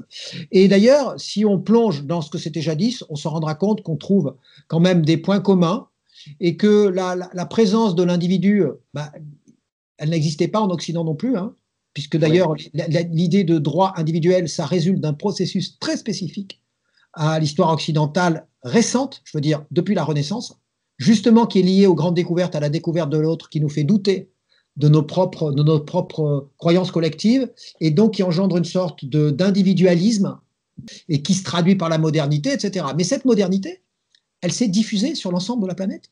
Comme disait Lévi-Strauss aujourd'hui, euh, même au fin fond de, de, l'Amazonie, euh, le, le, type, il finit par porter un t-shirt avec marqué Coca-Cola dessus. Et euh, il va projeter sa propre culture comme étant une culture originelle, mais elle va être elle-même réinterprétée dans une forme de néo-chamanisme, de l'énergie, euh, de je ne sais quoi, de, de l'extérieur par les Occidentaux. Lui-même, il va se la représenter comme ça. C'est-à-dire qu'il va y avoir une sorte de. Prenons l'exemple de l'Australie, sur, lequel j'avais travaillé justement. Les aborigènes vont être considérés comme des chamans, alors que ça n'a rien à voir, hein, traditionnellement, le, rapport au rêve aborigène, etc. Ils vont être représentés comme des chamans parce que le chamanisme, on va, il y avait avoir une projection moderne du rapport à l'énergie, au rêve, à toute une série de choses qui seraient compatibles même avec la mécanique quantique, avec tout ce qu'on veut.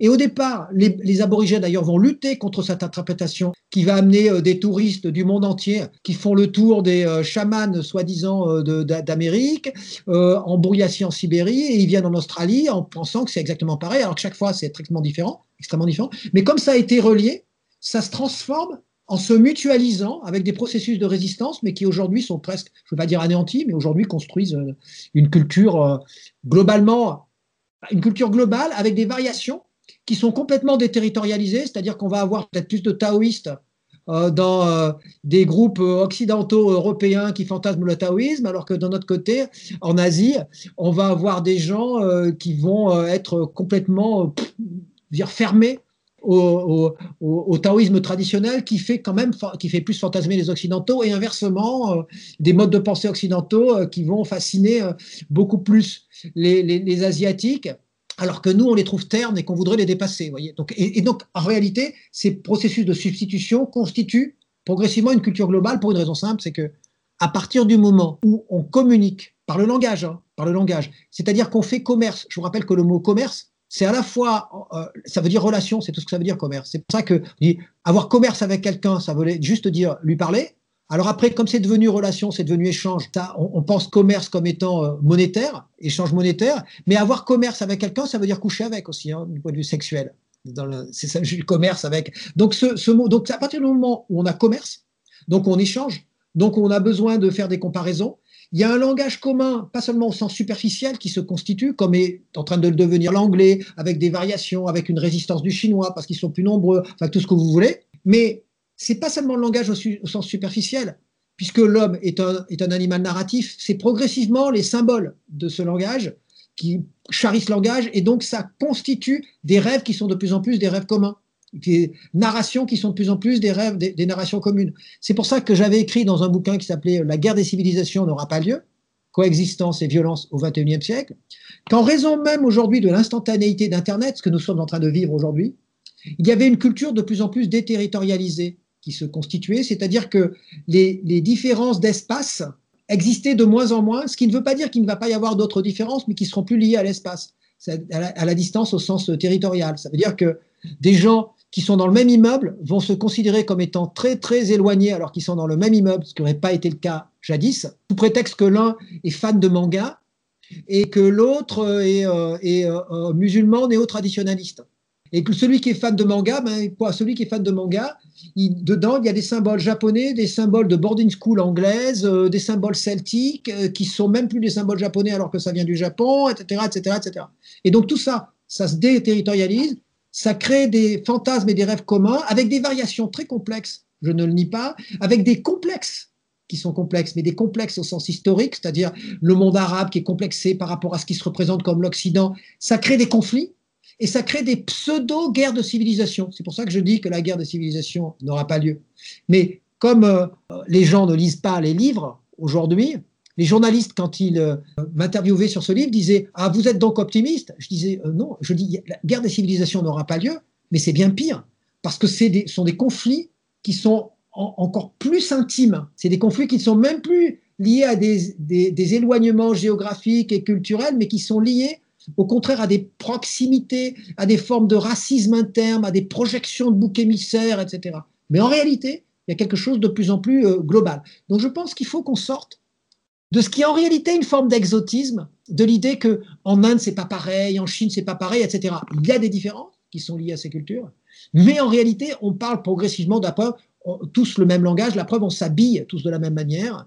Et même en Chine, lorsqu'ils font, lorsqu'on parle de musique classique, hein, euh, à la fin de la fin, c'est pas l'opéra de Pékin qu'ils font euh, étudier à leurs enfants, c'est Berlioz, euh, Beethoven, etc. Donc il y a des processus qui sont irréversibles qui se sont mis en jeu et qui ont constitué une civilisation globale. C'est pour ça qu'on construit les routes de la même manière, les avions, c'est les mêmes marques et les mêmes procédés. Et donc les universités, elles sont notées à l'échelle planétaire euh, par justement par le classement de, de, de, Shanghai, donc en Chine, qui note, et que pourtant c'est une méthodologie dite occidentale, mais qui est plus occidentale au sens géographique, etc. etc. Donc là, sortons de tout ça pour se, pour se dire que justement, moi je pense que le transhumanisme est adapté à cela. Peut-être que le mot humaniste est peut-être mal choisi, j'en sais rien, parce qu'effectivement, il se réfère à un mouvement qui est né à la Renaissance, qu'on appelle l'humanisme, et qui, est, qui avait ses limitations. Mais dans, mon bouquin, le bouquin que je suis en train d'écrire, je dis que finalement, ce à quoi il faut porter attention lorsqu'on parle d'humanisme, c'est-à-dire de modernité, c'est peut-être pas à ce qui constitue les limitations de cet humanisme tel qu'il se disait, qu'il se constituait euh, euh, à la Renaissance, et puis ensuite euh, au 16e, 17e avec Montaigne, 18e siècle, 19e siècle, etc. Mais c'est sur la promesse de, ce, de, ce, de cet humanisme. La promesse de cet humanisme, c'était même de dépasser le rapport à l'homme.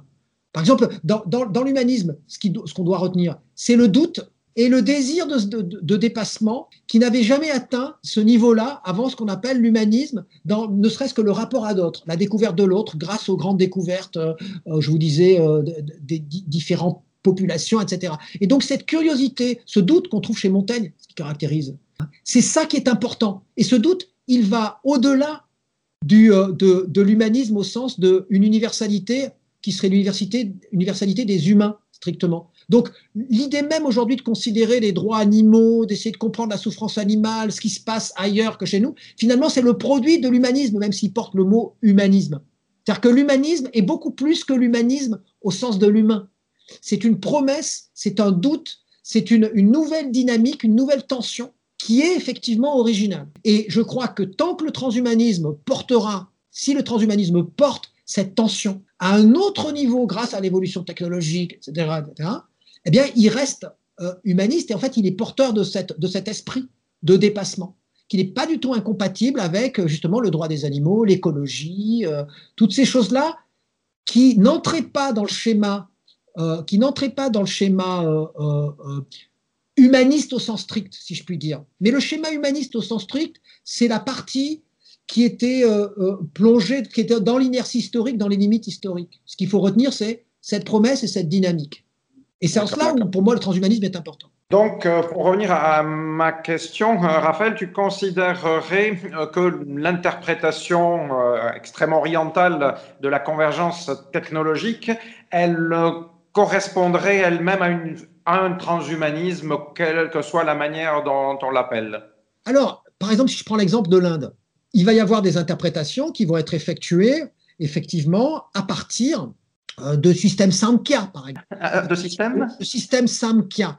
Le système Samkhya, c'est l'idée qu'il y a d'un côté euh, de la matière qui est inerte et qu'on distingue de, de, de, de, l'esprit ou de la d'une sorte d'énergie qui vitalise la matière et que les différents niveaux de complexification de la matière sont des, sont des, sont des niveaux, comment dire, de, de vitalisation, quelque sorte, de vitalisation organique. Le système Sankhya, c'est ce qui a servi aussi, qui a croisé à un moment donné le système du yoga, cette espèce de progression par la transformation de soi, etc. Et, qui est une, effectivement à la fois un mouvement perpétuel, qui n'a pas de début, mais à la fois un mouvement qui permet une progressivité. Le transhumanisme, il peut y avoir un transhumanisme qui sera plus imbibé du système Samkhya que dans, un esprit, euh, ou alors qu'il pourrait y avoir de notre côté un transhumanisme qui serait plus chrétien, ce qui existe justement. Dans le... Mais globalement, si vous suivez ce que je vous ai dit dès le début, c'est que de toute façon, en toute hypothèse, c'est toujours par rapport à ce que l'on croit savoir, c'est-à-dire l'état du savoir à un moment donné, que s'effectue l'interprétation prioritaire chez les humains. Parce que les humains ne sont pas masochistes dans ce sens-là. Et donc, lorsque ce que l'on croyait savoir scientifiquement était très distinct, parce qu'on n'était pas lié par la globalisation en Chine et en France, par exemple, eh bien, les mythographies, c'est-à-dire les mythes qui s'écrivaient, étaient eux-mêmes très différents. Aujourd'hui, on est à la fois héritier de mythologies très différentes parce que les sciences étaient très différentes, les interprétations étaient donc aussi très différentes. D'ailleurs, c'est fondé sur acupuncture, théorie de l'énergie chinoise, etc., qui sont des choses qui marchent, qui marchent à un certain niveau, mais qui peuvent peut-être être aujourd'hui dépassées, justement. Et donc l'interprétation, elle se faisait par rapport à ça, alors que nous, elle se faisait par rapport à autre chose, à d'autres systèmes, à la, à, la, science grecque, romaine, etc. etc. Aujourd'hui, la science est de plus en plus unifiée dans ses concepts, elle peut être immergée dans des sous-interprétations qui sont liées aux différentes cultures indiennes, chinoises, etc. Mais enfin, globalement, il y a de, grands paradigmes scientifiques qui sont, qui sont ce qui est important aujourd'hui de comprendre, parce que c'est à partir de cela que l'interprétation s'effectue, que la narration se raconte et que le transhumanisme sera euh, euh, euh, peut, devenir un, vrai mythe positif ou pas. Et c'est pour ça que je pense que ce qui est le plus important, c'est de comprendre la controverse à, travers la controverse de paradigme qui existe, qui sévit aujourd'hui de façon très très puissante. Et donc de savoir ce qui se passe en science. Ce qui s'oppose aujourd'hui en science, c'est plus important pour comprendre ce qui existe, les conflits qui existent au sein même du transhumanisme, que des différences culturelles qui sont en fait des sous-interprétations qui sont déjà en phase de dépassement. Donc, euh, oui, les Chinois en ce moment, euh, ils font pas trop, euh, comment dire, ils misent pas tellement, semble-t-il, sur l'acupuncture, ils misent davantage sur l'intelligence artificielle, sur euh, les biotechnologies, le génie génétique et cette sorte de, de choses. Donc, je, je pense qu'en là aussi, je serais plutôt hum, d'accord. Je, je, ne veux pas, enfin voilà, te couper, euh, Raphaël, mais juste pour avancer, enfin, bah, il y a juste un truc là de la réflexion. Ouais, parce que c'est vrai qu'il y a quelque chose aussi qui me, enfin, j'entends souvent parler avec euh, quand on parle de religion, de, de valeurs, euh, de systèmes moraux. Et je me demande si c'est pas aussi une, une des des choses qui peut peut-être différencier le transhumanisme et les religions, puisque souvent bon, il y a en philosophie morale euh, des débats entre est-ce qu'il existe des, des, valeurs morales objectives, donc euh, être plutôt réaliste moral, ou est-ce qu'on est sur de l'antiréalisme moral. Et donc, euh, par exemple, si, si, si, Dieu existe, forcément il a créé des valeurs, des, des, des lois morales que on est obligé d'obéir. S'il n'existe pas, c'est plus euh, difficile de savoir exactement s'il existe des, valeurs morales et c'est un débat en, cours. Quoi. Et donc, du coup, je ne sais pas si au niveau du transhumanisme, peut-être que Marc euh, a, des choses à, ajouter là-dessus. Est-ce qu'il y a des propositions de éthique, justement, sur un code de conduite, peut-être euh, Je sais qu'il me semble que Nick Bostrom a écrit un article scientifique, enfin académique, sur ce sujet. Bah, euh, donc là, la question est euh, d'abord euh, euh, posée, je vais y répondre de manière très euh, lapidaire, je crois, et en renvoyant à quelque chose que Raphaël a, a déjà dit. Euh, il me semble que ce que les transhumanistes mettent d'abord en valeur, à peu près systématiquement à chaque fois que ce type de question est, est posée, c'est justement leur attachement à l'humanisme. Euh, et euh, quantité de choses, si ce n'est la quasi-totalité, euh, découle de, ça. Donc la liberté individuelle, la liberté de disposer de son corps, le, les principes de la démocratie, c'est-à-dire tout un ensemble d'individualités qui se mettent d'accord sur des mythes ou sur des récits.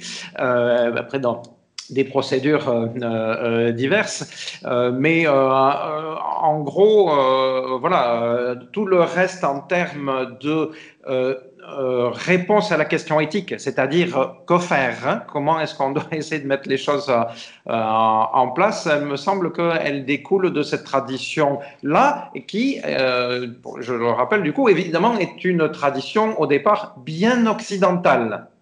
Et je pense que c'est euh, euh lié. Donc, c'est pour ça qu'il y a quand même là, comment dire, une, oui, une forme de tension particulière entre la possibilité d'un transhumanisme universel et euh, un, transhumanisme euh, tel qu'il s'écrit au quotidien, là où il s'écrit euh, au quotidien. C'est-à-dire qu'il est quand même, me semble-t-il, euh, pas mal situé, quoi, ce transhumanisme-là.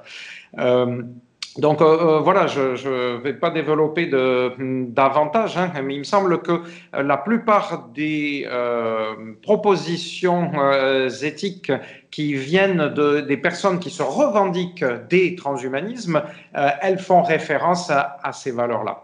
Alors, moi, si je pouvais embrayer, si je peux embrayer, ouais. je dirais que euh, ce qui compte, c'est pas la croyance en Dieu. Je vais pas détailler là-dessus parce que ça serait complexe. Euh, ou c'est-à-dire pas euh, le, ce que j'appelle euh, l'extériorisation de l'angle mort dans la figure d'un Dieu, c'est-à-dire qui nous serait complètement extérieur, qui est sur le modèle monothéiste, ou alors euh, l'immanence de l'angle mort, mais l'idée que l'esprit flotte partout, euh, c'est plutôt des formes de d'animisme étendu, etc., euh, qui peuvent être, qui sont des modèles qui sont qui existent à la fois en Occident et à la fois en Asie, mais de manière variable et différente. C'est moi ce qui ferait plus la différence, c'est plutôt le rapport au temps, c'est-à-dire le début d'un temps unique dans l'Occident, alors qu'un éternel recommencement est de ne pas réfléchir au début, à cette histoire de début, mais ce qui renvoie à l'idée de Dieu, puisqu'il faut un créateur s'il y a un début, etc., etc., etc. Mais ça, je, je, vais laisser ça parce que ça serait des débats vraiment qui sont, euh, qui sont euh, très complexes pour dire que la seule chose qui compte pour continuer à être dans une mythologie active, c'est cette histoire de désir d'être, qui est le troisième niveau de ce qui fait l'homme. Et ça, c'est je veux c'est commun à, Occident, Asie, euh, tout ce que vous voulez, ça ne change rien. Ça date vraiment même du paléolithique, donc là, on n'était pas dans ces différenciations-là.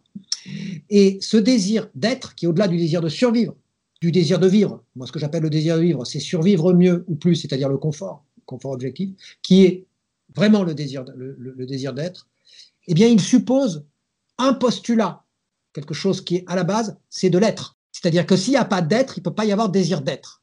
Et donc, à un moment donné, il y a une certaine forme de matérialisme qui traverse le transhumanisme, qui, à mon avis, n'est pas du tout fondé scientifiquement, mais qui est euh, une sorte de, qui participe de cette vidange de l'être qui a été une des caractéristiques du 19e et du 20e siècle, et qui a pu aboutir au nazisme, à des choses, à des formes complètement dingues, considérer l'humain comme juste la somme de ses organes et n'importe quel être comme n'ayant pas d'être, finalement, et donc on peut euh, détruire 20 millions de juifs sans aucun problème, c'est presque une question comptable, ou faire euh, je ne sais quoi, euh, faire n'importe quoi, il n'y a plus de, limite de ce point de vue-là.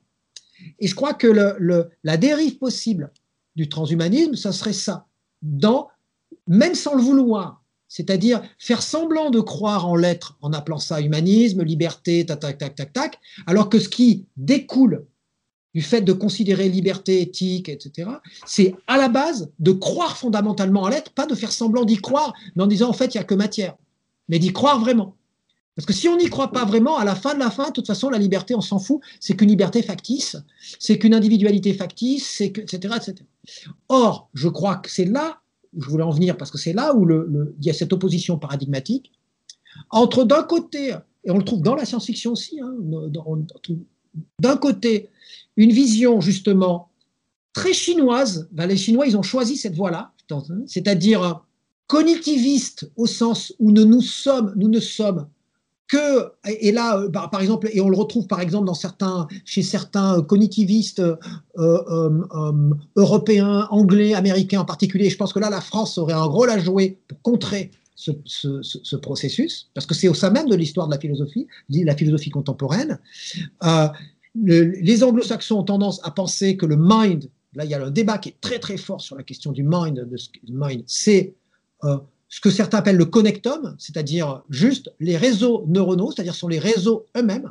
C'est le réseau qui détermine ce qu'est la pensée. donc même quand on pense à conservation par transition avant qu'on arrive à l'immortalité effective, euh, la transition, ça serait le transfert de l'information qui serait soit la, conscience serait réduite à l'ensemble des empreintes mémorielles.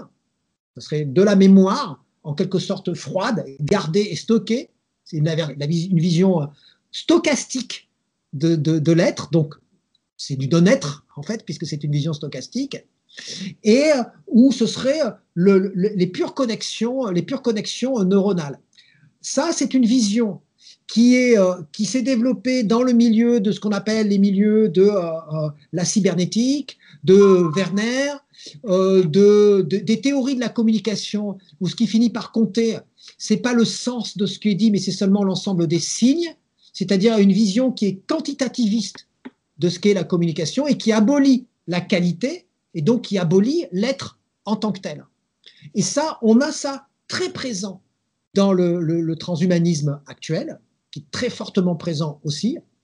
Et face à ça, on a une autre vision, à mon sens, qu'il faudrait privilégier, parce qu'en fait, elle est privilégiée par la science la plus fondamentale, cette autre vision, et elle se déploie dans toutes les découvertes qui arrivent dès le 19e siècle et au 20e siècle, qui passent par toutes les sciences fondamentales, c'est-à-dire euh, en mathématiques, la découverte par Cantor de l'infini en mathématiques et ce qu'il appelle lui-même sa révélation divine des, nombres transfinis, de ce qu'il appelle le mystère du continu, c'est-à-dire qu'il y a de l'infini, il y a une infinité d'infini. L'algorithme, c'est la négation de l'infini au sens de Cantor, puisque l'idée même d'infini, d'une infinité d'infini, c'est l'impossibilité d'une sélection qui constituerait un, rapport au réel qu'on aurait entièrement cerné et qui serait ce réel entièrement matériel, euh, voilà, qu'on a dans le Cantor. Ensuite, on a effectivement l'idée de, dès euh, début 1900, tout début 1900, de la découverte de la constante de Planck, euh, et ensuite le, développement à travers ce qu'on appelle le l'école de Copenhague en mécanique quantique, c'est-à-dire le principe d'incertitude, la relation, plus exactement la relation d'incertitude, euh, développée par Heisenberg, soutenue par Niels Bohr, avec des conflits internes, avec des gens comme comme lui, par exemple, comme Bohm, euh, qui a écrit ce bouquin merveilleux qui est The Undivided Universe, en, parlant d'ordres sous-jacents impliqués et donc dont tous les ordres expliqués, c'est-à-dire qui, sont, qui ont l'air d'être de la causalité, donc de la causalité mécanique, de la causalité engrangeable, stockable, etc., n'est qu'une expression fixée et donc non réelle qui n'a pas la dimension de ce qu'est le réel, qui lui est un ordre impliqué, sous-jacent, etc., qui sont comme des eaux profondes, tellement infiniment ondulatoires, donc non euh, euh, traductibles en termes de, comment dire de, de, carte de géographie euh, dont l'équivalent de la carte de géographie serait la, carte à puce, comme si notre cerveau, notre mental était une carte à puce. L'erreur dans, dans cette forme de transhumanisme, je pense, l'erreur fondamentale, c'est de confondre la carte avec le territoire. Le territoire est infini. La carte, c'est pour se guider. Donc moi, je ne suis pas contre la carte, c'est pour se guider, mais c'est tout le temps de la schématisation, comme ce qu'on disait sur la perception. Mais lorsque je prends, je veux faire rentrer le territoire dans la carte, ce qui est parfois certains objectifs de certains individus qui se revendiquent du transhumanisme, ce n'est pas compatible même avec la science contemporaine. En plus, c'est une forme de matérialisme BA primaire, cybernétique, euh, de, de, base, en quelque sorte, qui peut justifier une vision de l'avenir complètement formatée, donc pas d'avenir en réalité, puisque si c'est formaté, ça veut dire que c'est un avenir qui serait déjà là.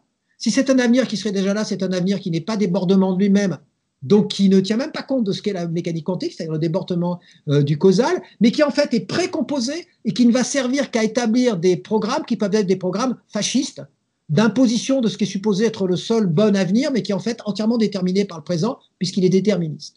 Donc je crois qu'il faut sortir, pour le faire vite, d'une vision de l'avenir qui serait déterministe, sous prétexte que dans un sens, elle nous rassure, alors qu'en réalité, elle est suicidaire, et c'est souvent ce dans quoi, ce dans quoi tombent certains transhumanistes, je pense en particulier à Ray Kurzweil, qui peut tomber là-dedans, dans certains cas, pas tout le temps, parce que c'est, euh, les hommes sont pas tout le temps, mais dans certains cas, il peut tomber là-dedans, par exemple avec son concept de, de bridge, quand il dit qu'on passe un certain bridge, puis un autre bridge, puis un mhm. autre bridge, et que c'est forcément ça. Moi, j'ai tendance à lui dire qu'il faudrait remplacer la notion de bridge, parce que le pont, ça suppose qu'il n'y a qu'une voie possible, par la notion de carrefour, et que à chaque fois qu'on atteint un niveau, on a des perspectives qu'on ne voyait pas avant. C'est-à-dire, et donc ces perspectives, puisqu'on ne les voyait pas avant, on ne peut pas les précomposer, même si ça nous rassure. Et c'est ça le sens bergsonien presque de l'avenir. Et là, c'est pour là, là c'est véritablement euh, euh, quelque chose de positif et tout à fait compatible avec la science contemporaine et compatible avec l'existence de l'être et un être qui n'est pas matériel, in fine, et compatible avec l'idée d'immortalité aussi. Euh, je, suis d'accord sur beaucoup de choses et pas tout à fait sur euh, certains mots utilisés, mais alors là, ça dépend des sens, de matériel. Des, sens qu'on donne aux différents mots. Par exemple, je préfère le mot existence et exister au mot être, qui me semble renvoie à une espèce de possibilité euh, d'existence à éternel en dehors du, du temps.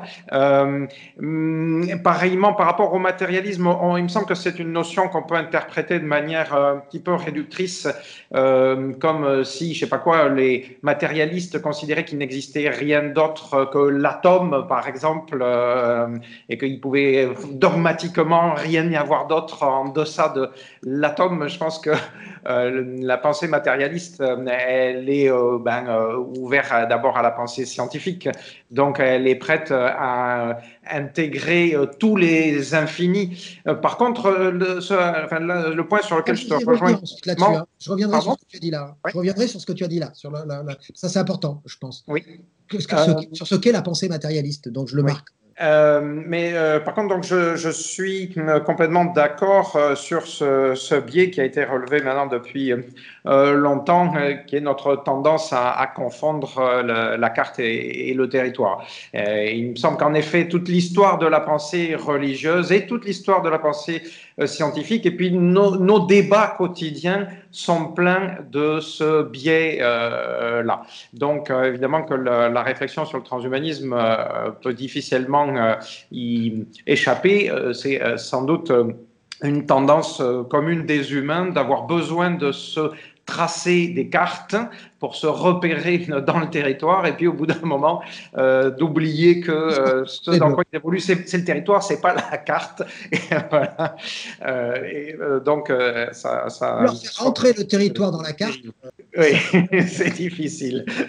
comme, disait, comme disait Werner Heisenberg, seule la totalité des faits épuise la connaissance sur les faits. Et comme les faits sont infinis, c'est même pas la peine d'essayer. Voilà, on, est bien d'accord sur ces aspects-là. On pourrait rentrer en, détail sur d'autres aspects, par exemple sur l'émergence de la conscience. Tout à l'heure, euh, tu parlais de Penrose euh, et euh, de ses théories qu'il a contribué, en tout cas, à développer sur l'idée ah, qu'il faudrait chercher, oui, voilà, l'origine. mais Raphaël, je te rappelle qu'on est, on est seulement à l'oral. donc, Raphaël nous montre le, bouquin euh, de, Penrose, tu, tu, peux citer le titre euh, plutôt. The Emperor's New Mind Concerning Computers, Minds and the Law of Physics. Voilà.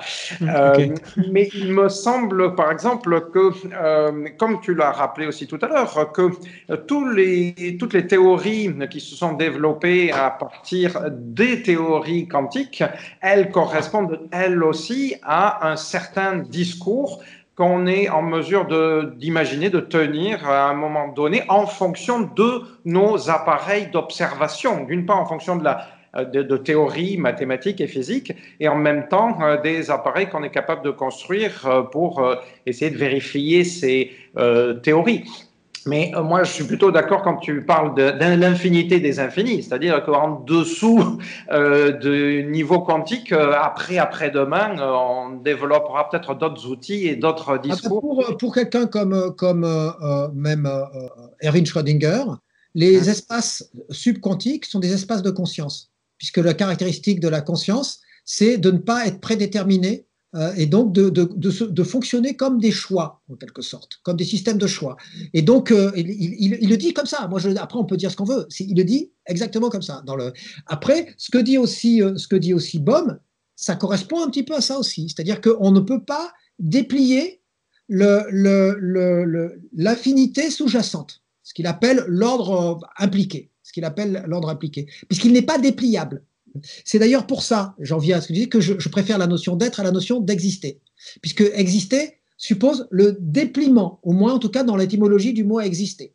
Alors que pour moi, l'être, effectivement, ça a un inconvénient, et je serai d'accord avec toi, c'est que c'est préempté par toute une histoire de la pensée, de la philosophie, de la théologie, avec l'être immuable, etc. etc.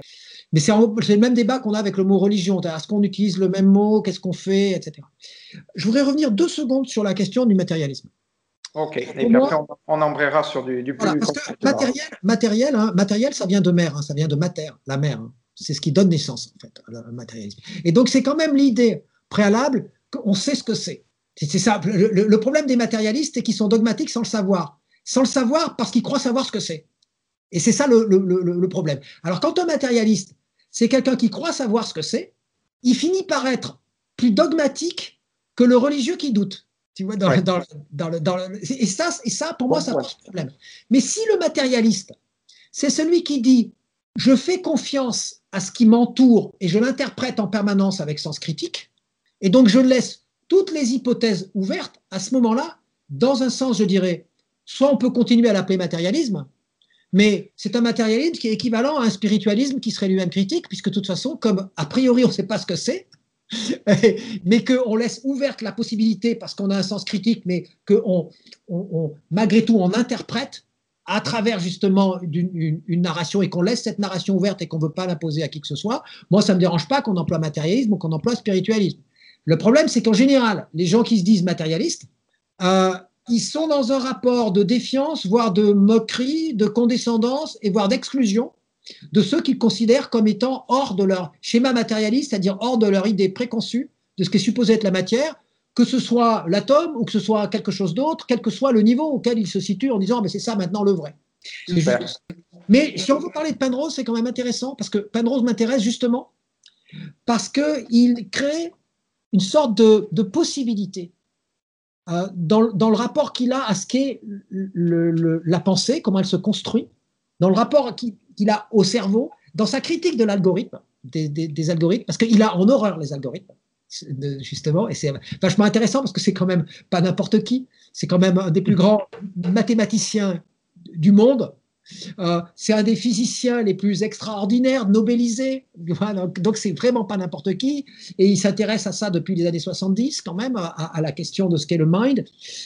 Et donc, euh, la vision qui est partagée par la philosophie analytique, c'est-à-dire par l'ensemble du milieu anglo-saxon de ceux qui traitent du fameux mind-body problem, entre mind, Et euh, avec toute une série de, thèses que je ne vais pas développer parce que c'est un peu devenu ma spécialité ces dernières années, euh, ce qu'on appelle le fonctionnalisme. Est-ce que, est que, la pensée est produite comme, euh, comme l'estomac le, digérerait C'est un processus de digestion.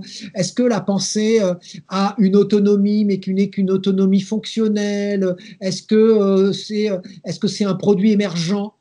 Comme euh, le, du cerveau, comme euh, le, la, vapeur est un produit émergent de l'eau. Donc, c'est pas la même chose, mais en même temps, c'est quand même tiré de l'eau, mais il y a une différence d'état, comme ce qu'on parle, ce qu'on explique en, chimie, en physique, les différences d'état. Est-ce que, est-ce que, est-ce que, est-ce que, est-ce que?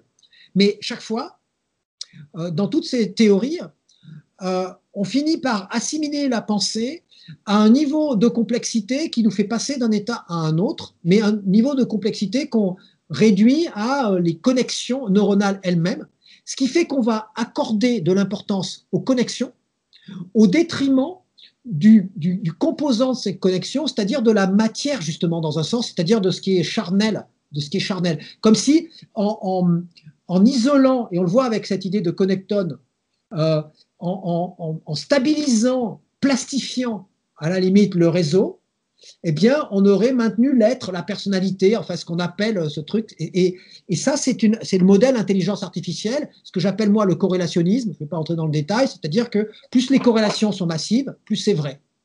Et plus c'est de la pensée, plus c'est ceci, plus cela, etc. Or, euh, Penrose, il nous dit, ça, c'est justement concevoir le cerveau comme un système fermé, comme peut l'être quels que sont les ordres sur des systèmes binaires, et donc qui ont besoin d'algorithmes, c'est-à-dire qui ont besoin de formules qui sélectionnent et qui limitent en quelque sorte la pensée justement pour qu'elle soit rigoureuse, parce qu'ils sont computationnels, on a beau dire ce qu'on veut, ils sont computationnels, c'est-à-dire c'est quand même la puissance de calcul qui fait le... Et il dit, or, le cerveau pense, effectivement, et quand il pense, il peut computationner, c'est-à-dire qu'il peut faire des calculs, mais par contre, sa pensée n'est pas un calcul. C'est ça la différence. Il dit pourquoi? Parce que les algorithmes peuvent être pensés par le cerveau, mais le cerveau n'est pas pensé à partir d'un algorithme. Et il dit ça, il le prouve de deux manières. Il le prouve d'abord en disant que ce qu'il faut comprendre, ce qui compte pour la pensée, c'est pas même la structure du cerveau qui en fait n'est qu'une organisation qui est au service de quelque chose qui est plus profond. Et donc cette organisation, elle est effectivement complexe parce qu'elle sert à diffuser la pensée. C'est on confond le mode de diffusion avec l'émergence. Et l'émergence de la pensée, elle est quantique pour lui. Et, il, et donc il fait une analyse de ce qu'il appelle le cytosquelette euh, neuronal. Il dit que c'est à l'intérieur même des neurones où il y a, pour ainsi dire, une activité quantique sous-jacente et cette activité quantique, donc sous-jacente, il la nomme, il a toute une, toute une sorte d'analyse de, presque anatomique de la, de la, du, fonctionnement euh, subquantique, c'est-à-dire en dessous d'une certaine, d'une certaine, quantité, euh, d'une certaine quantité de matière, et il montre comment fonctionnerait ce qui peut être considéré, je dirais, entre un vortex interne au cytosquelette neuronal, qui, qui fait passer cette émergence qui est non causale, qui n'est absolument pas réductible à des algorithmes, et, qui, qui, fait passer, qui anime en quelque sorte les neurones, et qui les pousse à s'organiser par la suite, justement pour diffuser cette espèce d'émergence. Et donc même les secteurs du cerveau, qui seraient le secteur du langage, le secteur social, le secteur de cela, ne sont que des modalités de diffusion de ce qui n'est pas compréhensible du point de vue, euh, programmatique. C'est d'ailleurs la raison pour laquelle, lorsqu'une zone du cerveau qui est supposée être la, zone classique du langage est détruite, en fait, on se rend compte qu'elle peut se reproduire ailleurs, c'est-à-dire qu'elle peut être induite ailleurs. Ce qui ne serait pas possible si vraiment on était dans des programmes, dans une programmation stricte, etc. Et donc lui dit, on néglige le contenu qui, en fait, euh, euh, au niveau le plus infime, est un vortex. Sauf que le niveau euh, quantique n'est pas forcément le niveau le plus intime. C'est juste une strate. Non, non, mais bien sûr, ça peut être. Mais j'appelle, j'appelle niveau quantique par simplification pour dire qu'en tout cas, à partir d'un certain niveau, on ne fonctionne plus suivant un régime causal strict, c'est-à-dire qu'on ne fonctionne plus suivant un régime de combinaison, de diffusion qui est celui que l'on attribue à la mécanique, dans ce qu'on a autour de nous et l'idée qu'on ait des objets mécaniques, etc. Il dit là, la pensée, ça se situe sur ce plan-là, ça se situe à ce niveau-là. Et la preuve pour lui mathématique, parce qu'il est quand même aussi spécialiste, c'est un mathématicien, c'est le théorème de Gödel. Et il dit, c'est parce que le cerveau lui-même est un système aussi qui devient un système complexe lorsqu'il s'extériorise comme réseau, comme fonctionnement euh, en, réseau. Et lorsqu'il s'extériorise en, fonctionnement en réseau, effectivement, il va fonctionner de façon, dans un sens algorithmique, mais seulement pour la diffusion de ce qui est produit, de ce qui est, de ce qui est produit par ailleurs, euh, alors que comme système logique, il ne peut pas, comment dire, il est obligé de sortir de lui-même, c'est ce que montre le, le théorème d'incomplétude de Gödel, de sortir de lui-même pour se justifier. Cette sortie, c'est une sortie quantique. Il lit la théorie quantique, mais il est vraiment bon hein, en théorie quantique. Hein. Il, est, euh, il, est, au point. Là, c'est parce que je schématise à mort son, son, son, son, bouquin, parce que son bouquin est, est, gigantesque hein, déjà, celui-là. Celui-là, il fait, il fait 600 euh, pages, mais, mais le, le, mhm. le, bouquin de réponse, Shadows of the Mind, à tous ceux qui justement ont critiqué ce premier bouquin, est lui tout aussi euh, important, et puis après tous les articles, etc. Donc il y a eu un vrai débat sur ce sujet. Mais en tout cas, sans prendre position, parce que d'abord, moi, je fais de la théorie de la connaissance en tant que philosophe, mais je ne suis pas mathématicien et physicien, donc je ne peux pas juger a priori la validité. Mais en tout cas, ce que je peux dire, c'est que là, on a une voie qui est compatible avec ce qu'on pourrait appeler euh, le matérialisme soft, qui laisse la place à la possibilité de l'esprit, et qui laisse la place à la possibilité de moi de ce que j'ai choisi d'appeler l'être, de façon, euh, en tout cas. Euh, et, donc là, on a des interprétations qui sont quand même des interprétations, on pourrait dire anti-cybernétique. C'est-à-dire euh, anti-pilotage, euh, avec l'idée d'un futur qui serait entièrement programmé, avec des bridges spécifiques, puisque chaque point de jonction est un point de jonction qui nous ouvre, mais qui ne nous ferme pas sur un avenir spécifique, quel que soit le fantasme qu'on a de cet avenir, de cette pureté, de ce que devrait être le bonheur, de ce que devrait être ceci. Le problème, c'est la pensée de ce que devrait être. Ça, c'est une limitation. Ça, c'est une limitation. Parce que même si, à titre de métaphore, on s'imagine le, futur comme étant une marche. Quand je marche, j'arrive au sommet d'une montagne. Dès que je suis au sommet de la montagne, ce que je vois de l'autre côté, j'avais peut-être imaginé en partie, mais je ne l'ai jamais imaginé complètement. C'est chaque fois quelque chose de nouveau. Et ça, j'ai du mal à me le figurer. Euh, Raphaël, euh, je pense que là aussi, euh, on est allé quand même assez en profondeur, même si tu as forcément été un petit peu réducteur sur la pensée de Penrose, mais on est quand même assez, en profondeur sur ce qui pourrait être les substrats de la matière ou de la Je vous renvoie à mon prochain livre qui s'appellera peut-être L'horreur du vide. Je ne suis pas encore sûr du titre.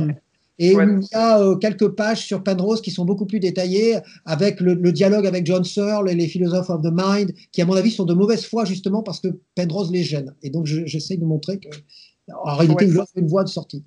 Avis aux amateurs alors. Euh, Raphaël, je vais te proposer de revenir euh, à, des aspects euh, plus bassement matérialistes, peut-être, ou c'est peut-être pas le bon terme de, notre questionnement, ou plus, on va le dire différemment, peut-être de revenir à des aspects plus sociologiques de notre questionnement. Euh, et je pense à deux types de questions euh, globalement. Singularité, parce que je voudrais dire quels sont mes trois, les, trois niveaux euh, de la singularité dans l'eschatologie transhumaniste. voyons ça parce que moi j'ai plutôt pensé en parler vers la fin. Ah d'accord, non mais c'est juste pour, même. Non, mais dans l'ordre que tu veux. Mais différentes manières dont les transhumanistes d'un côté et euh, les différentes sociétés euh, d'un autre vont faire quelque chose de tout ça. donc, j'ai des questions dans le genre, un petit peu celles que j'avais posées tout à l'heure, mais dit de manière un petit peu différente. Est-ce que la mouvance transhumaniste va avoir intérêt à utiliser des termes comme religion, religieuse, spiritualité, euh, etc., pour parler de, pour faire vivre son, sa, pensée. Ça, c'est un type de, euh, de question. Donc, c'est en termes de relation avec la société, les sociétés.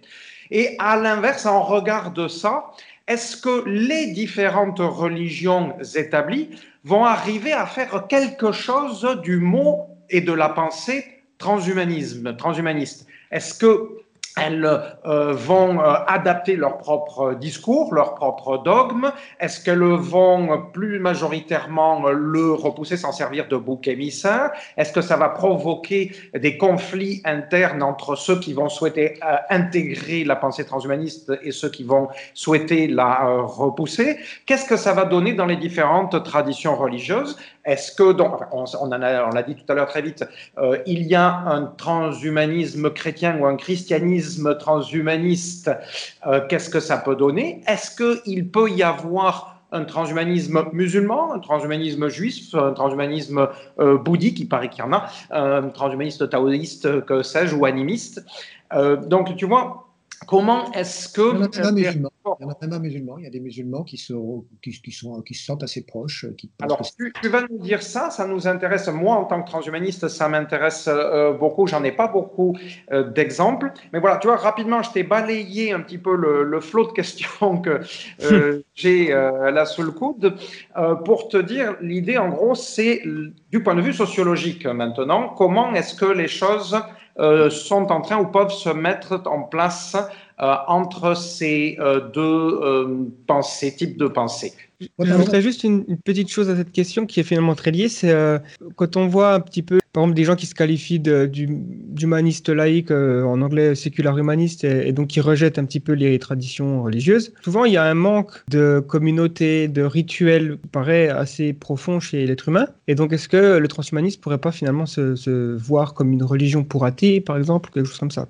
Quitte à mettre en place des rites, tu veux dire, euh, Voilà, ouais. Voilà, pourquoi, pourquoi pas une, église transhumaniste, euh, des, des, des, centres euh, où, où il y a vraiment des lieux avec des rendez-vous des, communions, enfin je sais pas, utiliser le langage de la religion finalement. il y a l'énergie collective ou euh, il y a une sorte d'effervescence collective qui fait qu'on se, le, fait de vivre ensemble, euh, ça permet de partager un projet et l'humain. Et, et j'oubliais de dire qu'une des caractéristiques de la narration, c'est forcément une mise en scène, puisque c'est à travers le regard de l'autre que je me sais existant, c'est vivre.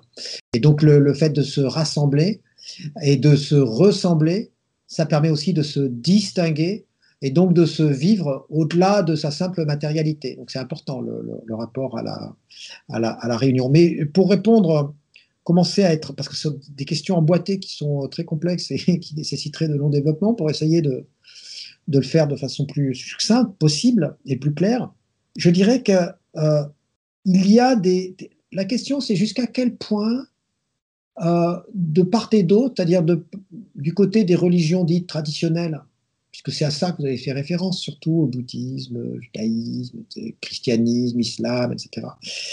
Et du côté du transhumanisme, surmonter les préjugés qui existent de part et d'autre.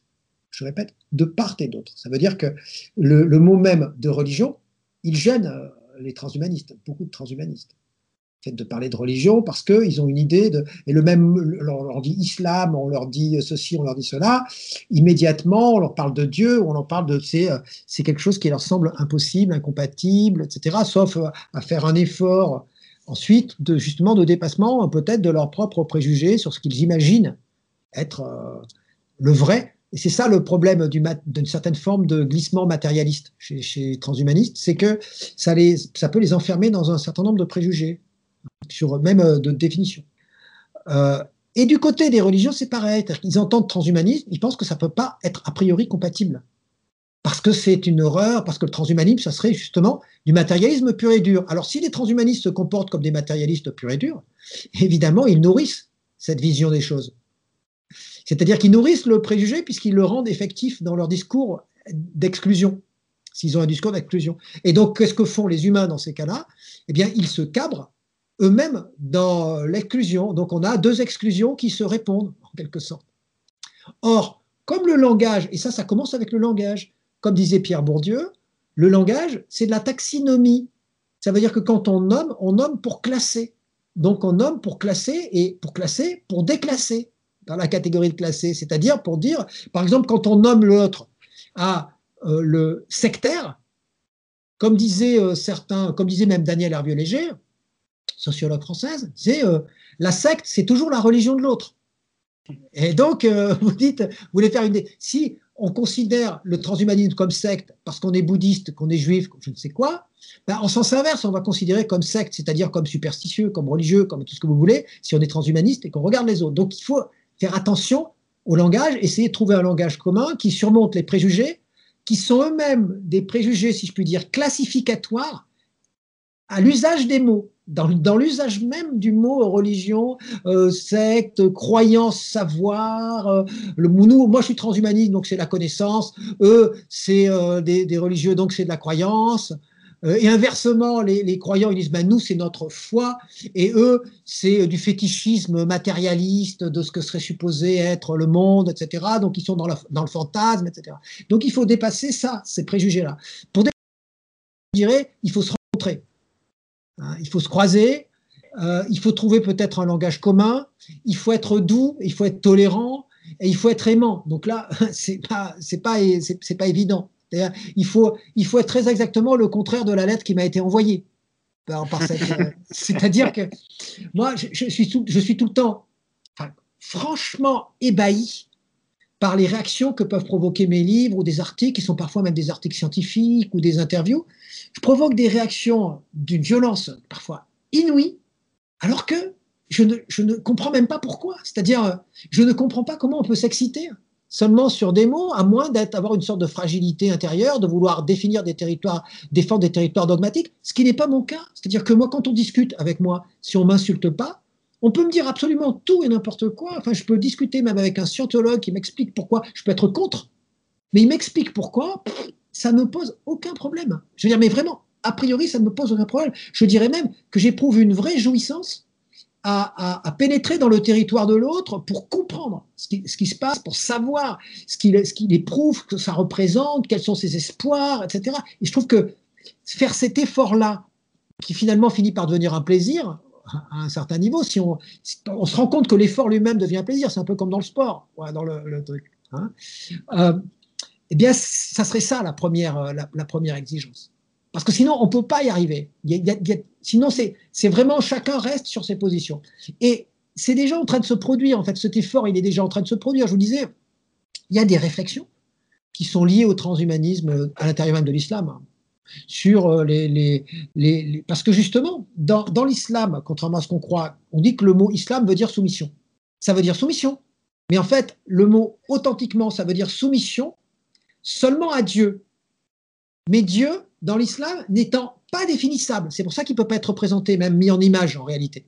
Ça veut donc dire qu'on finit par se soumettre qu'à soi-même, c'est-à-dire qu'à la, au pari que l'on fait de l'existence de Dieu, et donc c'est une liberté totale. C'est pour ça que dans une certaine forme, dans, dans l'islam, on abolit tous les intermédiaires, mais qu'une des dérives possibles, c'est que puisqu'on abolit tous les intermédiaires, tout le monde peut s'imposer comme étant un intermédiaire et balancer des fatwas, alors que s'il y a des fatwas, c'est seulement, la fatwa, ça veut dire avis juridique, c'est-à-dire que chacun peut donner son avis en fonction de ce qu'il croit savoir. Et donc, il y a même une obsession chez les musulmans de la science. Les, les, les, euh, euh, euh, les, comment, les ouvrages qui ont le plus de succès dans le monde arabe, et en particulier dans le monde arabo-musulman, tout le monde arabe n'est pas musulman, et tout le monde musulman n'est pas arabe, puisque l'Indonésie, c'est le plus grand pays musulman, mais c'est pas arabe, et puis inversement, on a des pays arabes qui ne sont pas à majorité musulmane, qui sont non, pays arabes qui ne sont pas majorité musulmane, ça n'existe pas. Par contre, des Arabes qui ne sont pas musulmans, il y en a plein. Donc, donc le, le, les, ouvrages qui ont le plus de succès sont des ouvrages sur l'interprétation de la science. Vraiment. Mais qui ont des succès, alors, quelquefois très primaires, pour montrer que dans le Coran, on, parlait déjà de la tectonique des plaques, que c'était symbolique, que ceci, etc. On peut le prendre au niveau primaire, nos New Age ultra primaires. Tout est une question de, niveau de conscience, de réflexivité, etc. Mais de la même manière, on a chez des, savants euh, euh, euh, arabes et musulmans une réflexion sur l'interprétation à travers l'islam de cela qui peut être une interprétation tout à fait libre, évidemment, qui ne sera pas acceptée par l'illitéraliste fondamentaliste. Au même titre que dans le christianisme, ben une vision qui serait plus transhumaniste n'est pas acceptée par certains euh, intégristes euh, fondamentalistes et, autres, alors qu'elle peut être acceptée par d'autres. Elle peut être aussi acceptée par des fondamentalistes, parce que d'ailleurs, je pense à, un mouvement euh, de, de, un individu qui s'appelle Tripler, je ne sais pas si vous avez entendu parler, qui a écrit un livre qui s'appelle The Physics of Immortality, la physique de l'immortalité, qui s'appelle donc il est c'est un physicien, il est professeur de physique d'astrophysique, de, physique des grands ensembles à l'université de Tulane, université où j'ai été étudiant aussi d'ailleurs, jadis, dans le temps, il y a longtemps, euh, à la Nouvelle-Orléans, à l'université de Tulane, excusez-moi. Euh, et donc Tripler, il est chrétien et il a une vision, il a une vision eschatologie chrétienne, la moitié de son livre, que j'ai là, je ne vais pas vous le chercher, hein, la moitié de son livre, euh, ce sont des calculs mathématiques où il, justifie l'immortalité avec une vision, mais alors très computationnelle, mais où il, distingue simulation et émulation. Hein, simulation et émulation, il dit voilà, nous sommes des simulations dans une sorte de grand ordinateur, mais l'idée de dire que c'est un ordinateur, c'est comme un, une métaphore qui ne rend pas compte de ce que c'est vraiment, c'est qu'en fait, on n'est pas simulé, on est émulé, c'est-à-dire que c'est la totalité de ce que nous sommes. C'est pas seulement une partie, puisqu'une simulation suppose une sélection d'une partie de nous. Mais là, comme c'est un ordinateur infini, donc plus un ordinateur, à un c'est que on est dans une situation. La seule fait d'exister fait que notre émulation, comme dans, un, dans une mémoire d'ordinateur, une simulation ne peut ne jamais disparaître, et eh bien là, une émulation, c'est pas qu'elle peut, c'est qu'elle ne disparaît jamais qui nous, guide, avec lequel nous sommes en connexion, comme dans une sorte de, gigantesque jeu, etc. Et bien là, c'est quelqu'un qui est très chrétien et qui a été, euh, euh, comment dire, euh, même, qui, est justement dans des milieux évangéliques et même néo-évangéliques, parfois assez fondamentalistes, mais qui interprètent même leur fondamentalisme évangélique de, comment dire, de découverte de la vérité du monde dans cette grille de lecture. Raphaël, est-ce que tu veux, ça m'intéresse que tu, enfin, si tu peux, hein, euh, revenir sur des, peut-être des, exemples plus concrets pour euh, euh, voir ce que pourrait donner une relation de, l'islam au transhumanisme. Comment est-ce, que tu as une idée de la manière dont une pensée musulmane peut s'accommoder, je ne sais pas, ou intégrer complètement. À dire, ouais. À vrai dire, c'est plus facile avec l'islam qu'avec toutes les autres, tous les autres monothéismes. Bah, tu, vas nous dire ça. Mais bah, si on peut aller vers quelque chose, par exemple, des exemples concrets, par exemple, qu'est-ce que ça donne dans la relation aux pratiques de biotechnologie, euh, de la, transformation euh, volontaire, le, biohacking, le, le, body hacking, euh, etc. Comment ça peut être vu, à ton bah, avis, d'un point de vue musulman? Alors, c'est-à-dire que toute la question est, si on est dans, chez les musulmans littéralistes, et qui ont euh, une vision euh, qui est complètement euh, médiévale de l'islam, c'est ceux qui vont être les plus virulemment contre, puisqu'ils vont tout fétichiser. Mais en fait, dans un islam purement théologique, paradoxalement, le plus fondamental, mais pas au sens de littéraliste, au sens le plus fondamental, tout est possible en réalité dans l'islam, la réalité des choses. Comme tout est possible, ça peut être possédé et approprié par ceux qui sont justement parce que tout est possible, c'est ça qui est tout à fait paradoxal. Alors que d'un autre côté, il y a Dieu, à partir de là, plus rien n'est représentable, et donc on ne peut jamais toucher l'absolu, mais tout fait signe, et tout peut être un sens, mais on abolit toute forme de superstition. C'est pour ça que dans l'islam, on ne doit rien représenter, que même dans, les, même dans les mosquées, on évite de représenter, parce que représenter l'absolu, ça sera encore de la connerie. Et c'est pour ça que ce sont les musulmans qui ont inventé les maths. C'est pour ça que ce sont, c'est pour ça qu'il y avait Averroès. C'est pour ça qu'il y a eu toute une philosophie qui était une philosophie qui était dans une théologie pure. Et cette théologie pure, en fait, elle est ultra rationnelle. La, théologie purement musulmane. Mais elle est littéralement euh, euh, court-circuitée par euh, l'idée, l'idée de charia. Tout le monde en a, par exemple, à, partir de la charia. Il faut mettre le voile, il ne faut pas mettre le voile, il faut faire ceci, il ne faut pas faire cela, etc. Les musulmans, ils disent, il y a deux choses il y a les versets qui sont les versets adaptés à l'époque, compte tenu du niveau euh, de conscience d'une époque.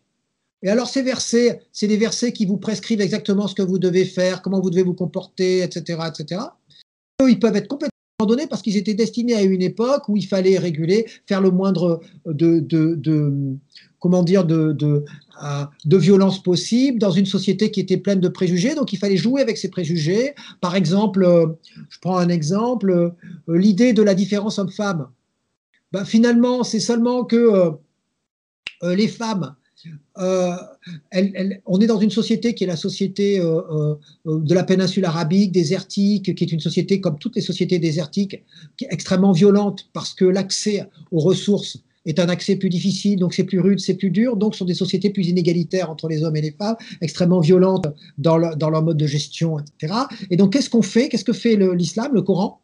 Le Coran, autant que faire se peut, octroie le plus de droits possible aux femmes compte tenu des préjugés euh, de l'époque. Et d'ailleurs, il en octroie plus que le christianisme au Moyen Âge, ce qui existait au Moyen Âge, si on, compare ce qui est comparable. C'est-à-dire qu'il il invente l'idée d'héritage pour les femmes. Alors qu'au Moyen Âge, je rappelle toujours aux chrétiens qui sont anti-musulmans, euh, non seulement la femme n'a pas d'héritage, mais c'est elle l'héritage. Donc, elle en fait partie. Donc, c'est quand même un peu différent. C'est-à-dire qu'on l'a. Là, non. Là, la femme, elle est supposée avoir un héritage, certes, un tiers seulement par rapport à l'homme, mais c'est déjà quelque chose. C'est-à-dire qu'elle est susceptible d'hériter, ce qui n'était pas le cas. Donc elle est considérée comme sujet de droit, ce qui n'était pas le cas dans le, le, christianisme médiéval. Si on veut faire des comparaisons pour dire, euh, quand, quand, on essaye de comparer les mythes les uns les autres, etc. etc. Euh, ah, je, me permets une petite euh, enfin, comment dire, une parenthèse, parce que ma, ma, fibre d'historien médiéviste vibre un petit peu quand même. Les, notions de, dot, d'héritage n'étaient pas tout à fait euh, inexistantes dans l'Occident ah médiéval. Ça dépendait des niveaux de société, de niveaux sociaux où on bien pouvait sûr, oui, la, notion, la, notion, de, la notion de dot, c'était bien qu'on qu'on donnait quelque chose à la femme pour en quelque sorte l'enrichir comme on l'embellirait comme on l'a, mais elle-même, elle est le, elle est ce qui est transmis quoi dans le dans, dans le truc. Et d'ailleurs, elle perd son nom, elle perd tout, et elle est transmise. Et une fois qu'elle est transmise, ben, ça a été donné comme un bien, euh, j'allais dire, euh, pour faire commerce et pour euh, transmettre le lignage, etc. Alors que dans l'islam, on est quand même dans une différence où on dit, ben non, elle, hérite vraiment et elle a une, avec une personnalité juridique, certes inférieure, mais c'est déjà pas mal hein, par rapport à l'époque. On est dans un tout ça pour dire que ces musulmans, ils disent bon, ben, il y a d'un côté des versets comme ça, alors les littéralistes, ils tiennent encore plus à ces versets qu'aux autres, comme je vous disais, puisqu'ils sont, ils ont du mal à croire à leur propre, en profondeur, à leur propre religiosité. Ben, ils préfèrent euh, euh, croire à tout ce qui va déterminer une charia ultra fermée, c'est-à-dire des systèmes de comportement qui va les rassurer.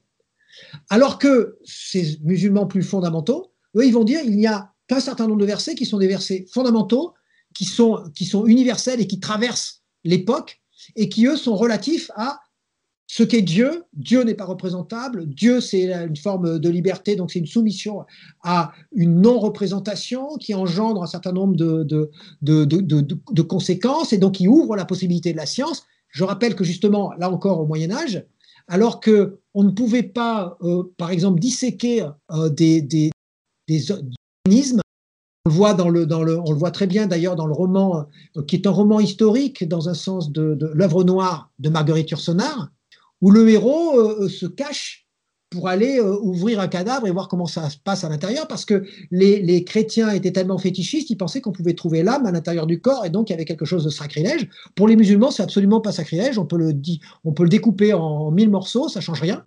Alors aujourd'hui, c'est plus le cas dans justement un, islam qui s'est à nouveau auto-restreint, mais, mais au Moyen Âge, c'était le cas. Et c'est paradoxalement, il y a une régression. Au Moyen Âge, c'était le cas, puisque justement, c'est pour ça que les musulmans étaient plus forts en médecine. Parce que le, fait de disséquer, c'était pas du tout sacrilège, on s'en foutait, quoi. On allait trouver, c'était qu'un phénomène, donc on pouvait parfaitement disséquer. Ça va encore plus loin du point de vue théologique dans l'islam. Juste, je finis par ça. C'est intéressant, je pense. C'est que le Coran lui-même, il y a un courant de l'islam qui nous dit que le Coran lui-même, même tel qu'il est écrit, puisqu'il est écrit, ce Coran, il n'est pas le vrai Coran.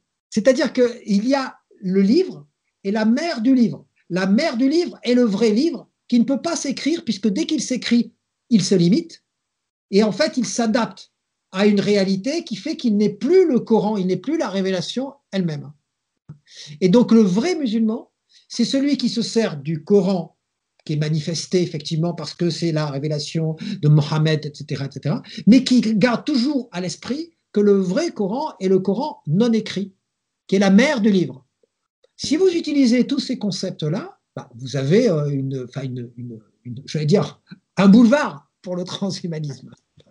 Mais est-ce que tu sais ou est-ce que tu imagines que dans certains milieux euh, musulmans, euh, eh bien, euh, aujourd'hui, il y a des personnes qui donc font un usage pareil de l'islam, du Coran, pour penser les perspectives transhumanistes. Par exemple, tu parlais de médecine.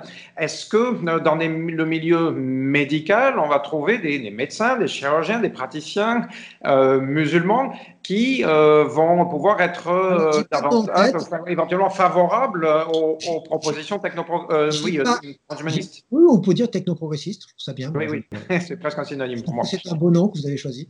Le, le, le, je suis moi pour justement réhabiliter la notion de progrès qui a été réduite et je pense que le progrès, c'est très important. Le progrès, ça ne veut pas dire que c'est de la programmation. Le progrès, ça veut dire qu'on veut être meilleur, on veut se dépasser, et le dépassement, il n'y a rien de plus euh, qualitatif, justement. Mais euh, bon. Parfait. On a bien choisi le nom de technoprogressiste et de technoprog pour ces raisons. Mais pour revenir aux relations à la religion. Je n'ai pas de nom en tête, mais il faudrait que je recherche parce que j'ai euh, dirigé une thèse de doctorat sur la, la, bioéthique et les trois religions du livre, en particulier l'islam. Mais je sais qu'il y a effectivement des rares individus qui sont en général des scientifiques, justement, soit des médecins, soit des scientifiques, des physiciens, qui sont de foi musulmane et qui ne sont pas forcément arabes, qui sont parfois indiens, parce qu'il y a pas mal de musulmans en Inde, par exemple des, physiciens en physique atomique qui sont euh, musulmans et qui sont euh, euh, tout à fait sensibles aux thèses transhumanistes, qui ne sont pas du tout opposés. Quoi. Et, là, je crois que c'est, oui, donc, donc je, en tout cas, s'il y a une recomposition de l'islam en phase avec des tests en humaniste, elle ne peut se faire que par cette voie que j'ai énoncée. Parce que sinon, l'islam majoritaire aujourd'hui, mais là aussi de façon écrasante, c'est l'islam euh, mesquinement rivé à une charia elle-même archi-limitative qui est euh, euh, ultra-littéraliste. Mais comme le littéralisme, il y a le isme dans le littéralisme, même ceux qui prétendent être littéraux ils sont pas littéraux, ils sont dans leur interprétation mesquine de ce qui est supposé être ce qui est écrit en plus dans le, dans le, dans le Coran. Et donc eux, je crois que le, problème, c'est que une grande partie du monde dit musulman est littéralement euh, rivé à, ça, à, à, cela. Et comme s'il y avait eu une régression euh, depuis euh, le XVIIe siècle, en gros, 18e, 19e siècle, une régression qui s'est faite sous le, la, en fait, qui est en partie un produit de l'Occident parce que c'est une réaction complexée à l'Occident avec une rétractation donc qui a voulu en découdre avec l'Occident et qui a voulu en faire une sorte de, de, le transformer en religion de l'opposition. Mais alors, on ne va pas glisser euh, dans cette direction-là, choses qui sont très, très battues, débattues par ailleurs.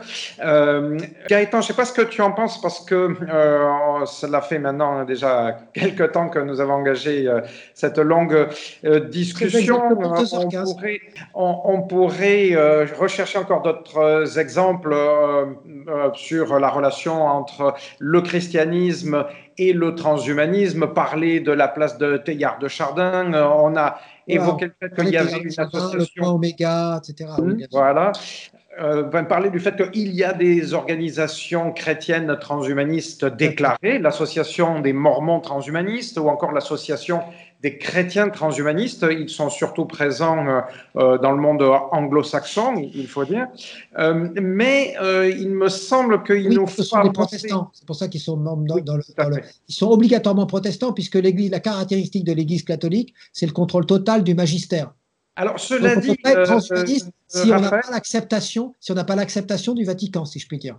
Oui, mais euh, nous constatons depuis quelques années à l'Association française transhumaniste que parmi les gens qui sont venus le plus tôt vers nous et de la manière la plus ouverte, eh bien, euh, on a eu des groupes de chrétiens, euh, parfois en même temps assez, voire très traditionnalistes. par exemple, dans notre relation avec le monde de l'entreprise, une de nos premières et meilleures relations avait, a été avec un, un syndicat de patronat qui est les, entrepreneurs et dirigeants chrétiens, EDC, euh, qui euh, se sont montrés comme ça très très euh, ouverts en travaillant par exemple avec quelqu'un comme, comment il s'appelle, Xéry Jean, Xavier, non, Jean Guillem ou Guillem, quelque chose comme ça, qui a travaillé avec ou pour l'Assemblée de, l'épiscopat français et qui leur a comme ça produit un premier rapport sur le transhumanisme et qui est un gars qui fait preuve, de, je trouve, d'une grande ouverture par rapport à, ces questions-là. On a vu que les Italiens, les transhumanistes italiens, je veux dire, ont pris langue avec le Vatican à Rome assez vite, avec des possibilités de, discussion et d'échanges assez ouverts. Et puis, dans le monde académique, en France, euh, un groupe qui s'est ouvert à nous très rapidement, c'est celui de l'Université catholique de Lille, avec des gens comme David Dohat euh, notamment. Et, toute l'équipe, euh, par exemple, c'est euh, cette université catholique de Lille qui a créé la première chaire dédiée au transhumanisme en France. je le dis rapidement, hein, juste pour signaler que l'ouverture avec le monde chrétien catholique paraît possible au moins avec certaines personne. C'est évidemment pas le cas de tout le monde catholique. Euh, mais moi, je pense qu'avec le judaïsme aussi, ça doit être tout à fait. Euh, je, alors, j'ai pas d'informations spécifiques sur le judaïsme, mais je pense qu'avec le judaïsme, ça doit être possible aussi. Hein, sans, Mais alors, euh, donc, parce que donc il nous faut quand même avancer. Gaëtan, je me disais que peut-être on pouvait en venir à ce qu'on avait imaginer comme étant peut-être la dernière partie de euh, nos échanges aujourd'hui, à savoir euh, sur les autres approches spiritualistes, pour le coup, possibles du transhumanisme, en évoquant éventuellement soit euh, les origines, comme par exemple dans la pensée telle que nous est venue de Russie, Fedorov, hein, les liens avec la technique de l'époque, puis le, par exemple le, le fait que c'est chez les cosmiste russes qu'on a trouvé les, euh, les, le, père de l'astronautique, par exemple, euh, Konstantin Tchoslovsky, euh, était un cosmiste. Qu'est-ce que ça veut dire à ce moment-là? Comment ça se fait qu'aujourd'hui, on a des transhumanistes, comme par exemple Ben Goertzel, une des figures de proue du transhumanisme contemporain, qui a écrit un ouvrage qui s'appelle Le Manifeste cosmiste. Qu'est-ce qu'il tire? Pourquoi il a choisi ce terme-là? Est-ce que tu en as euh, une idée, ou qu'il y a d'autres personnes qui se réfèrent à ces racines-là. Je pense à, quelqu'un comme Giulio Presco, l'italien, qui a, développé, euh, il y a tout un site internet et quantité d'écrits euh, autour de ce qu'il a appelé la Turing Church, donc l'église de Turing. Euh, donc, à la fois référence évidemment à Alan Turing euh, et euh, l'origine de l'intelligence artificielle, et l'idée donc d'inscrire dans une pensée transhumaniste ces mm, perspectives-là.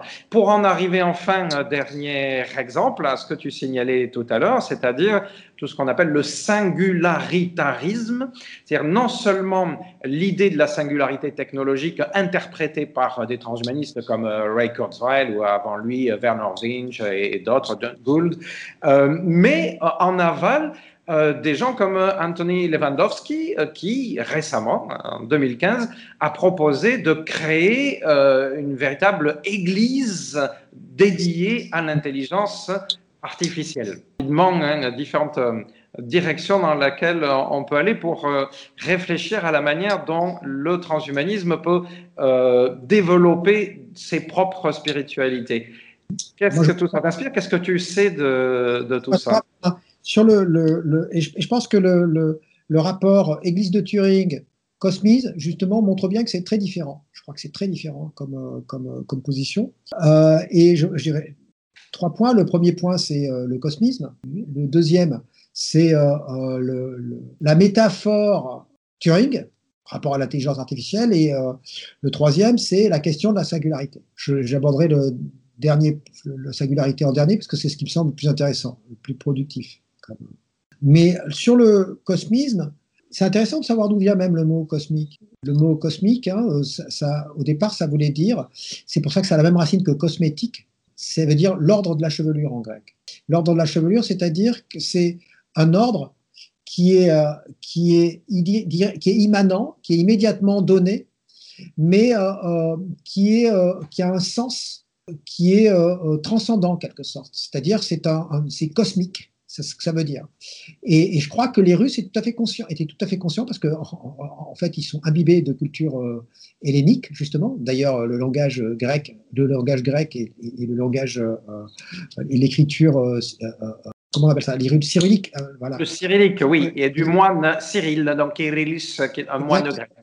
Sont, sont très proches. Et, et, donc le, la, question, la question du cosmisme, c'est, à, à, mon sens, c'est assez proche de ce que, de ce que nous dit euh, quelqu'un comme euh, David Bohm, c'est-à-dire qu'il y a, une beauté, c'est-à-dire un ordre qualitatif qui s'exprime dans le monde, qui ne peut pas être quantifié, mais qui peut euh, passer par une certaine forme de quantification. C'est-à-dire que la quantification, c'est le code de quelque chose qui dépasse la simple, la, simple quantification. Donc il y a une forme de... de, de et c'est pour ça que je trouve ça intéressant justement de passer par, le, par les Russes, parce que les Russes, puisqu'on parlait tout à l'heure de culture, ce qui constitue la, base culturelle, les, Russes, ils sont mystiques. L'esprit russe, c'est un esprit. Et donc, c'est eux qui sont le plus capables, je crois, dans, un sens, euh, de faire la jonction entre euh, le rêve technique, technologique, et en même temps une mystique qui serait une mystique cosmique, et de la rapprocher à euh, une mystique cosmique, à un sens, puisque finalement, l'idée de cosmos, c'est l'idée de monde. Mundus, le mot, le mot pour dire cosmos, c'est en grec cosmos, mais pour, pour dire cosmos en latin, c'est mundus qui a fait monde. C'est-à-dire pour le raccrocher, et mundus, ça veut dire un ordonnancement, un ordonnancement qui s'exprime, qui, qui, qui s'exprime d'une façon euh, esthétique, c'est-à-dire qui, euh, qui en impose par sa beauté, c'est-à-dire par le fait qu'il dépasse ce qu'il a l'air d'être au premier abord. C'est ça le sens de la mystique. Et donc pour moi, le, le, cosmisme, c'est vraiment une voie possible justement dans ce sens-là. C'est pour ça que je le distinguerai, deuxièmement, l'église de, Turing, c'est ça dont tu parlais? Oui, euh, Giulio Prisco a proposé cette, euh, idée-là, mais lui notamment dans, dans une idée qui me semble aller assez bien dans la direction que tu proposes, autant que j'ai compris, à savoir de ne pas perdre euh, la spiritualité dans le développement de la computation type intelligence artificielle.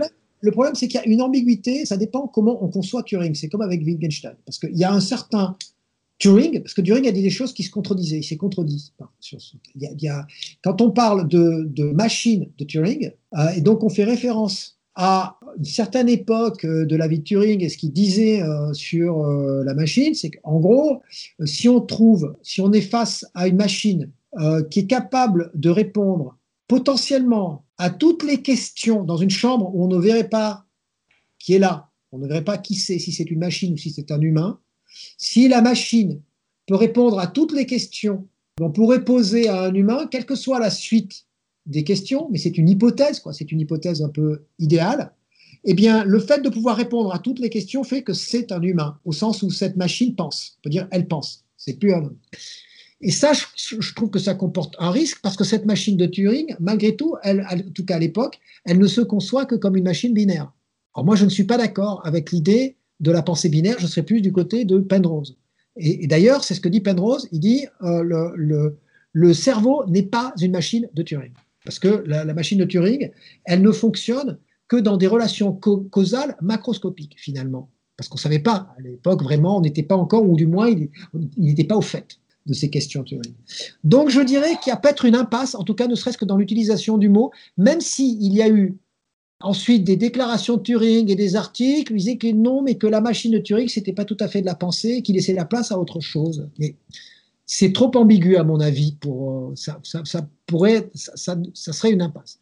En revanche, la question de la singularité maintenant, oui, Raphaël, je, vais jouer presque l'avocat du diable, hein, euh, mais simplement euh, en essayant d'argumenter euh, dans le sens d'un Giulio Presco, autant que je, comprenne sa, sa réflexion.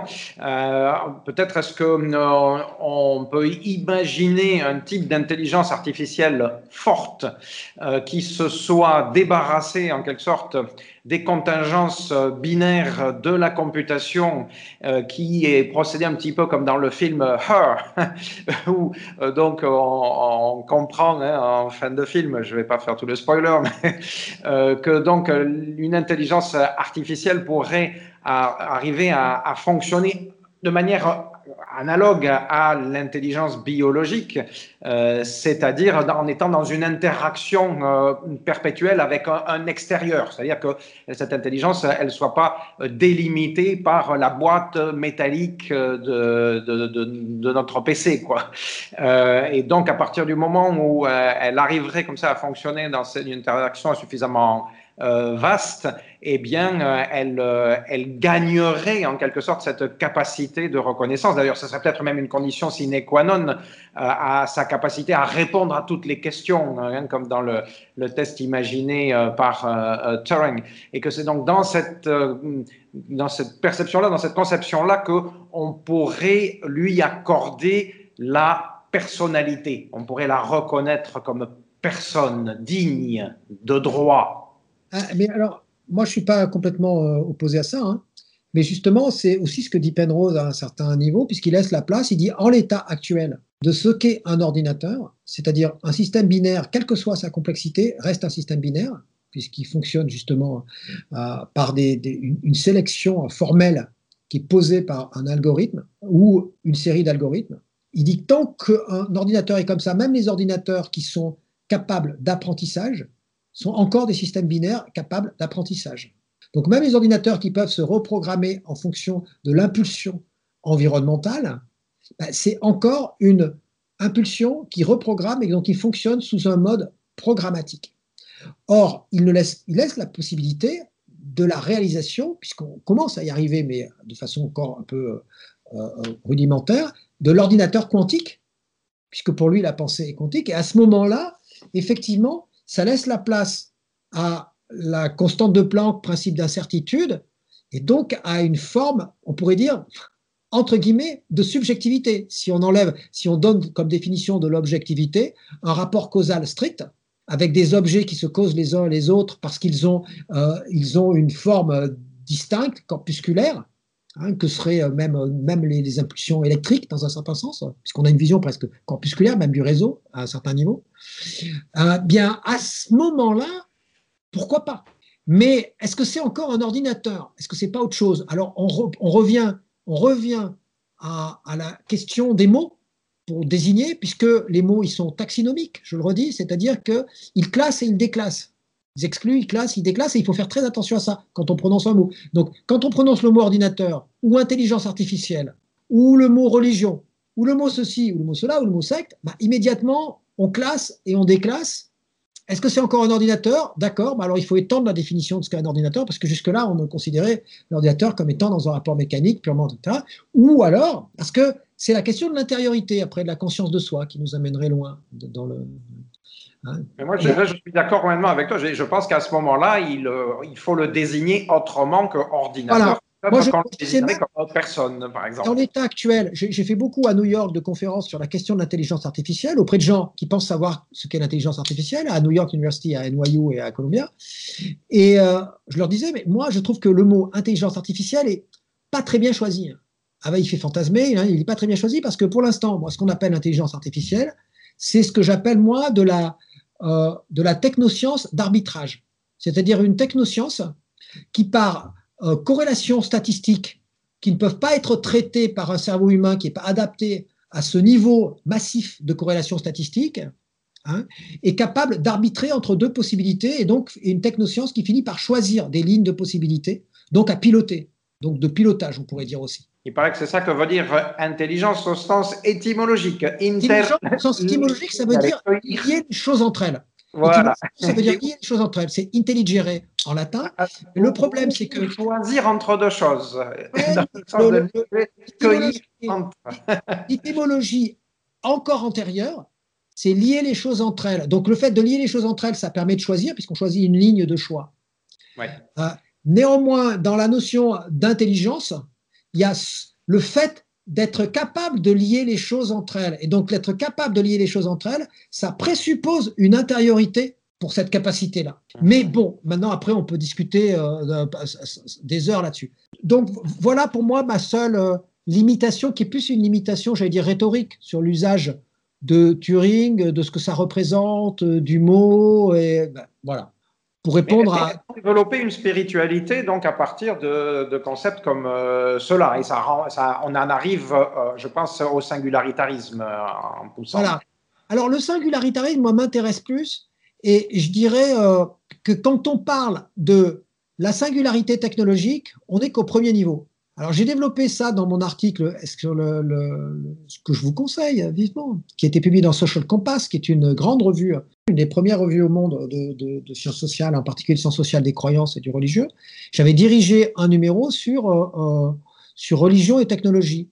J'ai même deux numéros, deux numéros doubles. Et j'avais fait toute la partie euh, sur concernant le, rapport au transhumanisme, etc. Et j'ai écrit en particulier un article sur l'eschatologie transhumaniste s'appelle le système eschatologique transhumaniste, et j'ai un chapitre que j'ai en face de moi sur mon écran sur euh, les différentes conceptions de la singularité. Et je suis arrivé à en repérer trois qui ne sont pas considérés entièrement comme des singularités, mais certains auteurs, à force de lire des auteurs, un peu justement allant de, de Bolstrom, en passant par Kurzweil et d'autres, ceux auxquels j'ai eu accès depuis quelques années. Et euh, puisque le gros avantage de ces gens, c'est qu'en général, ils laissent leurs articles en libre accès sur Internet, donc on peut, y aller franchement. et euh, donc c'est même pas la peine de lire les livres de Bolstrom d'ailleurs, hein, puisqu'il y a tout sur son, sur son site, sur, sur à Oxford, donc on peut y aller sans. Après les livres, si on veut dépenser de l'argent, on peut, hein, mais c'est intéressant, mais ils sont, tout y est quasiment, de façon même plus approfondie dans les articles. Et je me suis rendu compte qu'en fait, il y avait trois dimensions, dont peut-être les transhumanistes ne sont pas entièrement conscients, parce qu'en en fait, ils ne les classent pas euh, exactement comme ça. Enfin, moi, je les classe pour eux comme ça, pour tout dire. C'est la première dimension, c'est effectivement la singularité au sens euh, technologique, ce qu'on appelle la singularité technologique. Deux, ce que j'appelle la singularité euh, évolutive. Trois, ce que j'appelle la singularité universelle. Et c'est le dernier niveau. Le premier niveau, finalement, c'est celui qu'on appelle la singularité en général, mais qui est que le niveau technologique. Et c'est celui qui est le plus explicitement exprimé, qu'on donne le plus, qui est le plus explicite, hein, et qui se traduit par l'idée que c'est l'angoisse, comme dirait le philosophe allemand Peter Sloterdijk, l'angoisse de la vexation par la machine. C'est-à-dire que la machine serait, pourrait être plus que moi, pourrait être plus que nous. Et donc il y a cette angoisse, et la religion, à la base, elle est fondée aussi sur une anxiété. Donc c'est l'angoisse de l'incomplétude qui est en quelque sorte transposée sur l'angoisse d'être moins complet que la machine. Et, vous vous rappelez que je ramène à ce que j'ai dit dès le début, l'humain, l'angoisse de l'incomplétude, parce qu'effectivement l'humain est dans une situation d'incomplétude évolutive, etc. Et là, elle se retranspose, elle se retravaille, si je puis dire, imaginairement, dans le rapport à la machine qui serait a priori plus complète. Et donc ce qui se passe euh, à ce moment-là, c'est qu'il va y avoir cette idée, et les, et les, eschatologies fonctionnent toujours comme ça, de, fixation de date, de dire il va se passer ça, c'est comme ça, à partir de tel moment, etc. Et donc il va y avoir l'idée qu'il y a un moment, on va décrire le développement exponentiel de la machine, alors que l'homme évolue de façon pas exponentielle, et il y a un moment où ça va se croiser, et le moment où ça va se croiser, ben, l'homme sera perdu, que c'est toujours le principe de la catastrophe aussi dans l'eschatologie, sauf s'il fait quelque chose avant, sauf s'il se comporte dans une certaine direction. C'est très exactement ce qui est proposé dans toutes les eschatologies. Ça va, il y aura beaucoup d'appelés, peu d'élus, soit, notre monde sera détruit, ce que nous sommes sera détruit, soit on, prend, on se prend en main, c'est une forme de morale en fait qu'on nous propose dans un sens, c'est-à-dire un comportement avec ses raisons, et à ce moment-là, on y arrivera. Si on anticipe, on peut s'hybrider à la machine, si on s'hybride à la machine, eh bien évidemment la machine ne pourra pas nous dépasser puisque c'est nous qui, même qui avons fabriqué les machines, et donc on, se fera nous-mêmes profiter de notre propre évolution technologique, et donc on, prendra le train en marche à la vitesse du train.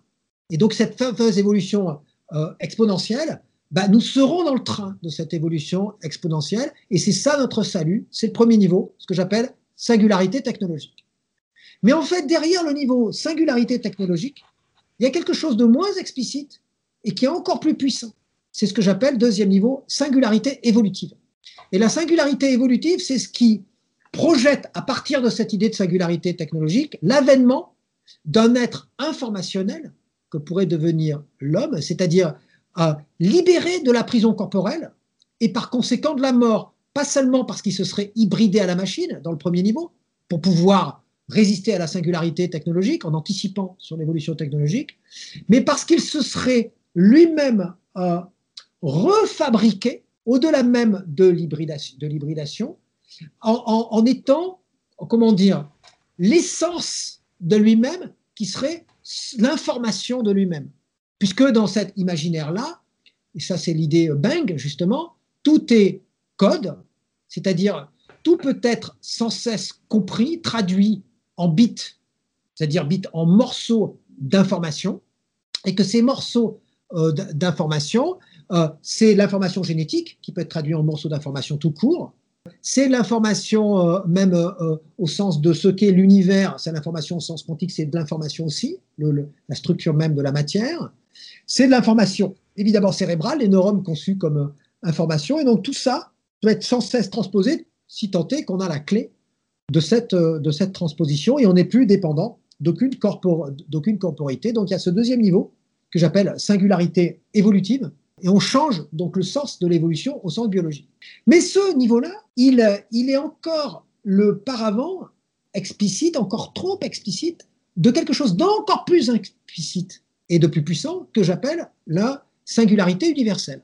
Parce que la singularité universelle, c'est le sens le plus implicite, mais en même temps le plus général et le plus religieux, et donc le plus mythique, donc qui justifie un comportement qui justifie euh, une, manière d'être. Et c'est l'idée que c'est l'idée néganthropique, mais c'est-à-dire non seulement la lutte contre l'entropie, mais de transformer l'univers lui-même. Et ça, c'est une idée très intéressante qui a l'air d'être utopique. Mais du point de vue, moi, de ce qu'on pourrait appeler euh, l'hyperfutur, je en train on a créé une collection qui, dont, les premiers livres vont sortir dans la, dans la maison d'édition Les Liens qui libèrent qui s'appelle Trans. Qu'est-ce que pourrait être la transition? Et il y a un de nos auteurs qui s'appelle euh, Dominique Lestel, qui travaillait jadis sur l'animal, hein, sur d'autres choses, et là il s'est beaucoup intéressé à l'intelligence artificielle, à ces choses-là. Il va écrire un livre sur l'hyperfutur. D'habitude, quand on pense le futur, on dit beaucoup de bêtises parce qu'on le pense de façon trop proche, paradoxalement. Alors que si on le pense dans un hyperfutur, mais à 100 000 ans, voire un million d'années, et de toute façon, notre histoire a 100 000 ans, donc on ne voit pas pourquoi on ne pourrait pas penser en sens inverse? Une projection à 100 000, ans. Mais pour des, raisons de, pour des raisons de manière de penser, eh bien, on se rend compte que des choses qui nous semblent complètement impossibles ou complètement stupides, en fait, ne sont pas stupides du tout, et qu'on est stupide de penser qu'elles sont impossibles. Justement, c'est d'où l'intérêt de, de, penser l'hyperfutur et pas seulement le futur dans un, dans un futurisme finalement trop rapproché, trop ancré dans ce qui constitue nos, nos schémas, nos enfermements dans des désirs qui sont très très actuels en réalité. Et donc là, on est dans l'hyperfutur dans cette idée de singularité universelle, et c'est pour ça que c'est intéressant pour moi. On est dans l'hyperfutur, dans cette singularité universelle, ce que j'appelle singularité universelle, parce que on n'est plus dans la logique même d'hybridation, on n'est plus dans la logique même de ce on est carrément dans ça que je dis universel. Mais qu'est-ce que l'univers? Et dans la vision euh, de l'univers, on a une vision de l'univers un univers qui aurait un sens parce qu'il aurait été créé par Dieu, etc., etc., etc. Donc là, on est sorti de ce genre de choses via l'astrophysique, euh, la cosmologie et toutes ces choses-là. On nous dit alors, certains disent, l'univers, il est le produit du hasard. D'autres nous disent, c'est par exemple Teilhard de Chardin dont on parlait tout à l'heure, c'est un des tenants du principe anthropique. C'est-à-dire que l'univers a été créé pour l'homme, ou en tout cas pour l'accomplissement de quelque chose, puisque sinon le, comment dire, le, la composition basique, c'est-à-dire en gros les quatre forces, la force nucléaire forte, la force nucléaire faible, la force électromagnétique et la force de gravitation, qui sont les quatre forces aujourd'hui qu'on n'est pas arrivé à unifier, ne seraient pas dosées de façon aussi précise. Donc c'est ce dosage archi précis, s'il avait eu la moindre modification, il n'aurait pas pu aboutir à l'homme. Par conséquent, c'est l'homme qui était euh, prêt. Ça, c'est un raisonnement rétroactif qui ne fonctionne pas. Je vous le dis tout de suite. Hein. Hein, c'est ce que j'appelle, c'est ce que j'appelle euh, le, raisonnement où plus c'est improbable, plus on le traduit comme faisant sens, qui est un raisonnement purement non pas religieux, mais là euh, superstitieux, qu'on retrouve encore aujourd'hui. Par exemple, pour me moquer, je l'utilise en disant euh, quand on a épousé telle personne, on va imaginer, on, va, puisque c'était fondamentalement improbable, on était dans une salle de, dans une soirée, on était tous les deux les plus moches et les plus timides.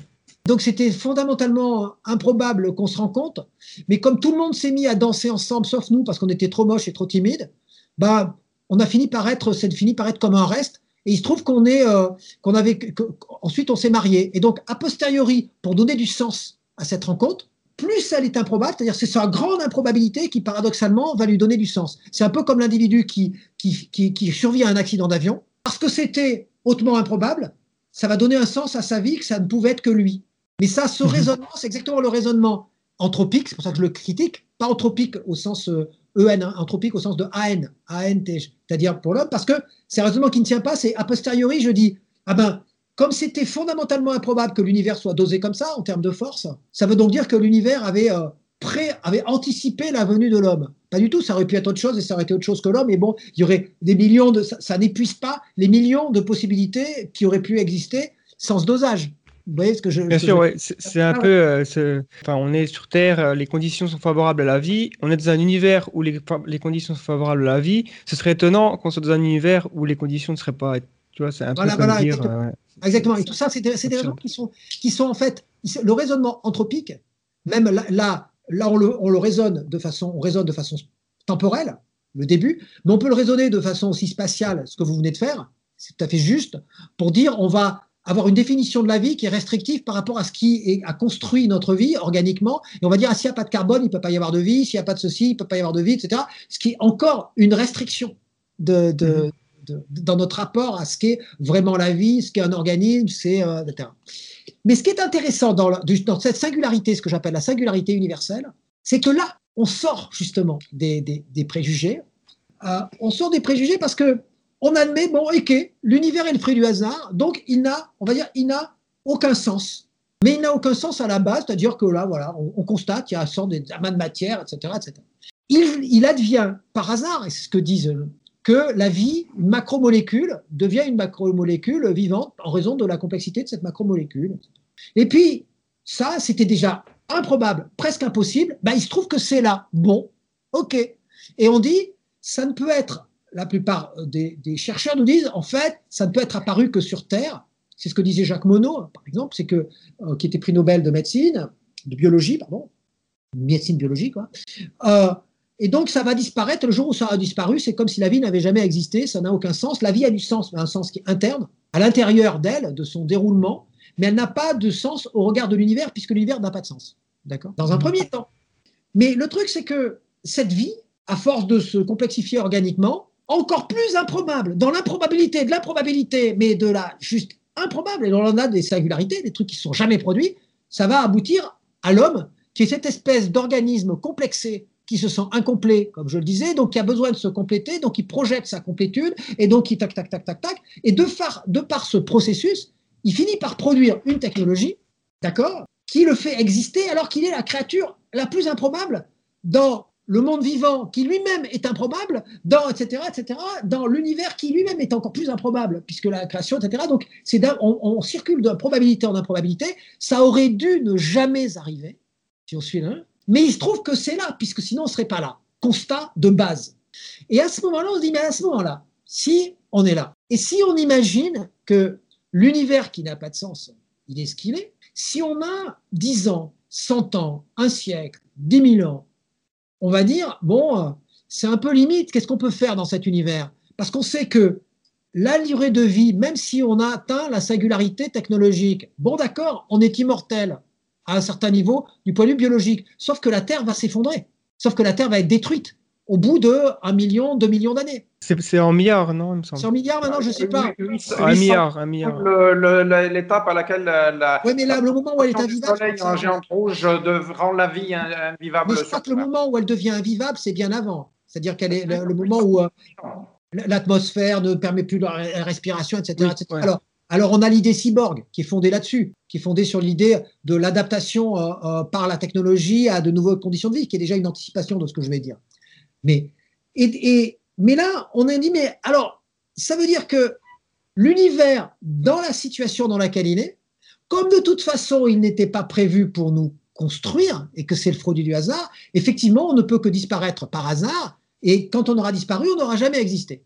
Mais pourquoi on ne ferait pas le pari de continuer à exister? Et si on fait le pari de continuer à exister, ça veut dire qu'on va avoir 10 000 ans devant nous avant que la Terre, ou 100 000 ans avant que la Terre. Et là, les 100 000 ans qu'on a, on peut les utiliser à modifier l'univers lui-même. Alors là, on ne peut pas le concevoir dans un, imaginaire du futur immédiat ou du futur même de la science-fiction classique, mais dans un imaginaire de l'hyper-futur. Ben pourquoi pas modifier même euh, la relation que les planètes ont entre elles, etc., etc., etc. Donc ça veut dire que on pourra dire, certes, l'univers n'a pas de sens, mais il se trouve que, par hasard, est apparue une un organisme qui donne du sens à sa vie et qui maintenant ne se, contente plus de donner du sens à sa vie, mais qui a décidé de donner du sens à l'univers. Ça veut dire que l'univers n'avait pas de sens, mais qu'une fois que je suis là en tant qu'homme, j'ai pas envie de déguerpir. Et donc, si je ne déguerpis pas, ma solution, c'est de modifier l'univers pour lui donner un sens rétroactivement. C'est-à-dire que le sens de l'univers n'était pas donné à la base, mais il est donné maintenant, par le futur, par le projet lui-même. Et il acquiert réellement un sens, un sens qui transcende ce qu'il a été. C'est-à-dire qu'il n'est plus hasardeux. Très bien, il est le produit du hasard. Mais pourquoi est-ce qu'il devrait rester le produit du hasard? Pas forcément, à partir du moment où ce hasard a créé quelque chose qui, par hasard, n'aurait pas dû exister.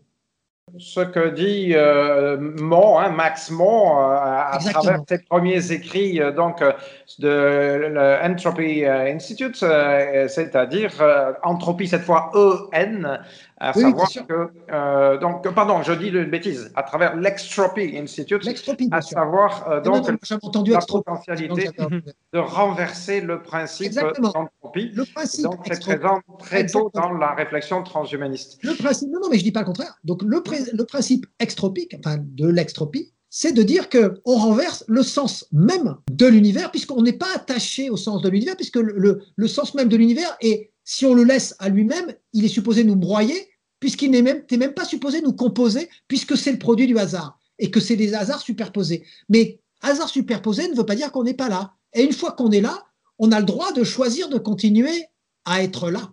Et donc, personne ne peut nous empêcher ça. Et je dis, ça, c'est intéressant parce que cette singularité universelle, elle renverse ce que j'appelle l'éthique palliative, dépressive, qui projette sans cesse la mort comme seule possibilité et qui dit que donc il faut être dans la continuité de ce que nous sommes et accepter de mourir parce que sinon on n'est plus humain.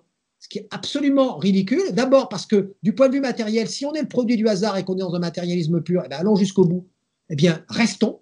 Et si on n'est pas dans un matérialisme pur, ce qui est aussi mon cas à notre niveau, en toute hypothèse, pourquoi nous attacherions-nous au respect d'une situation telle qu'elle est dans sa configuration matérielle actuelle?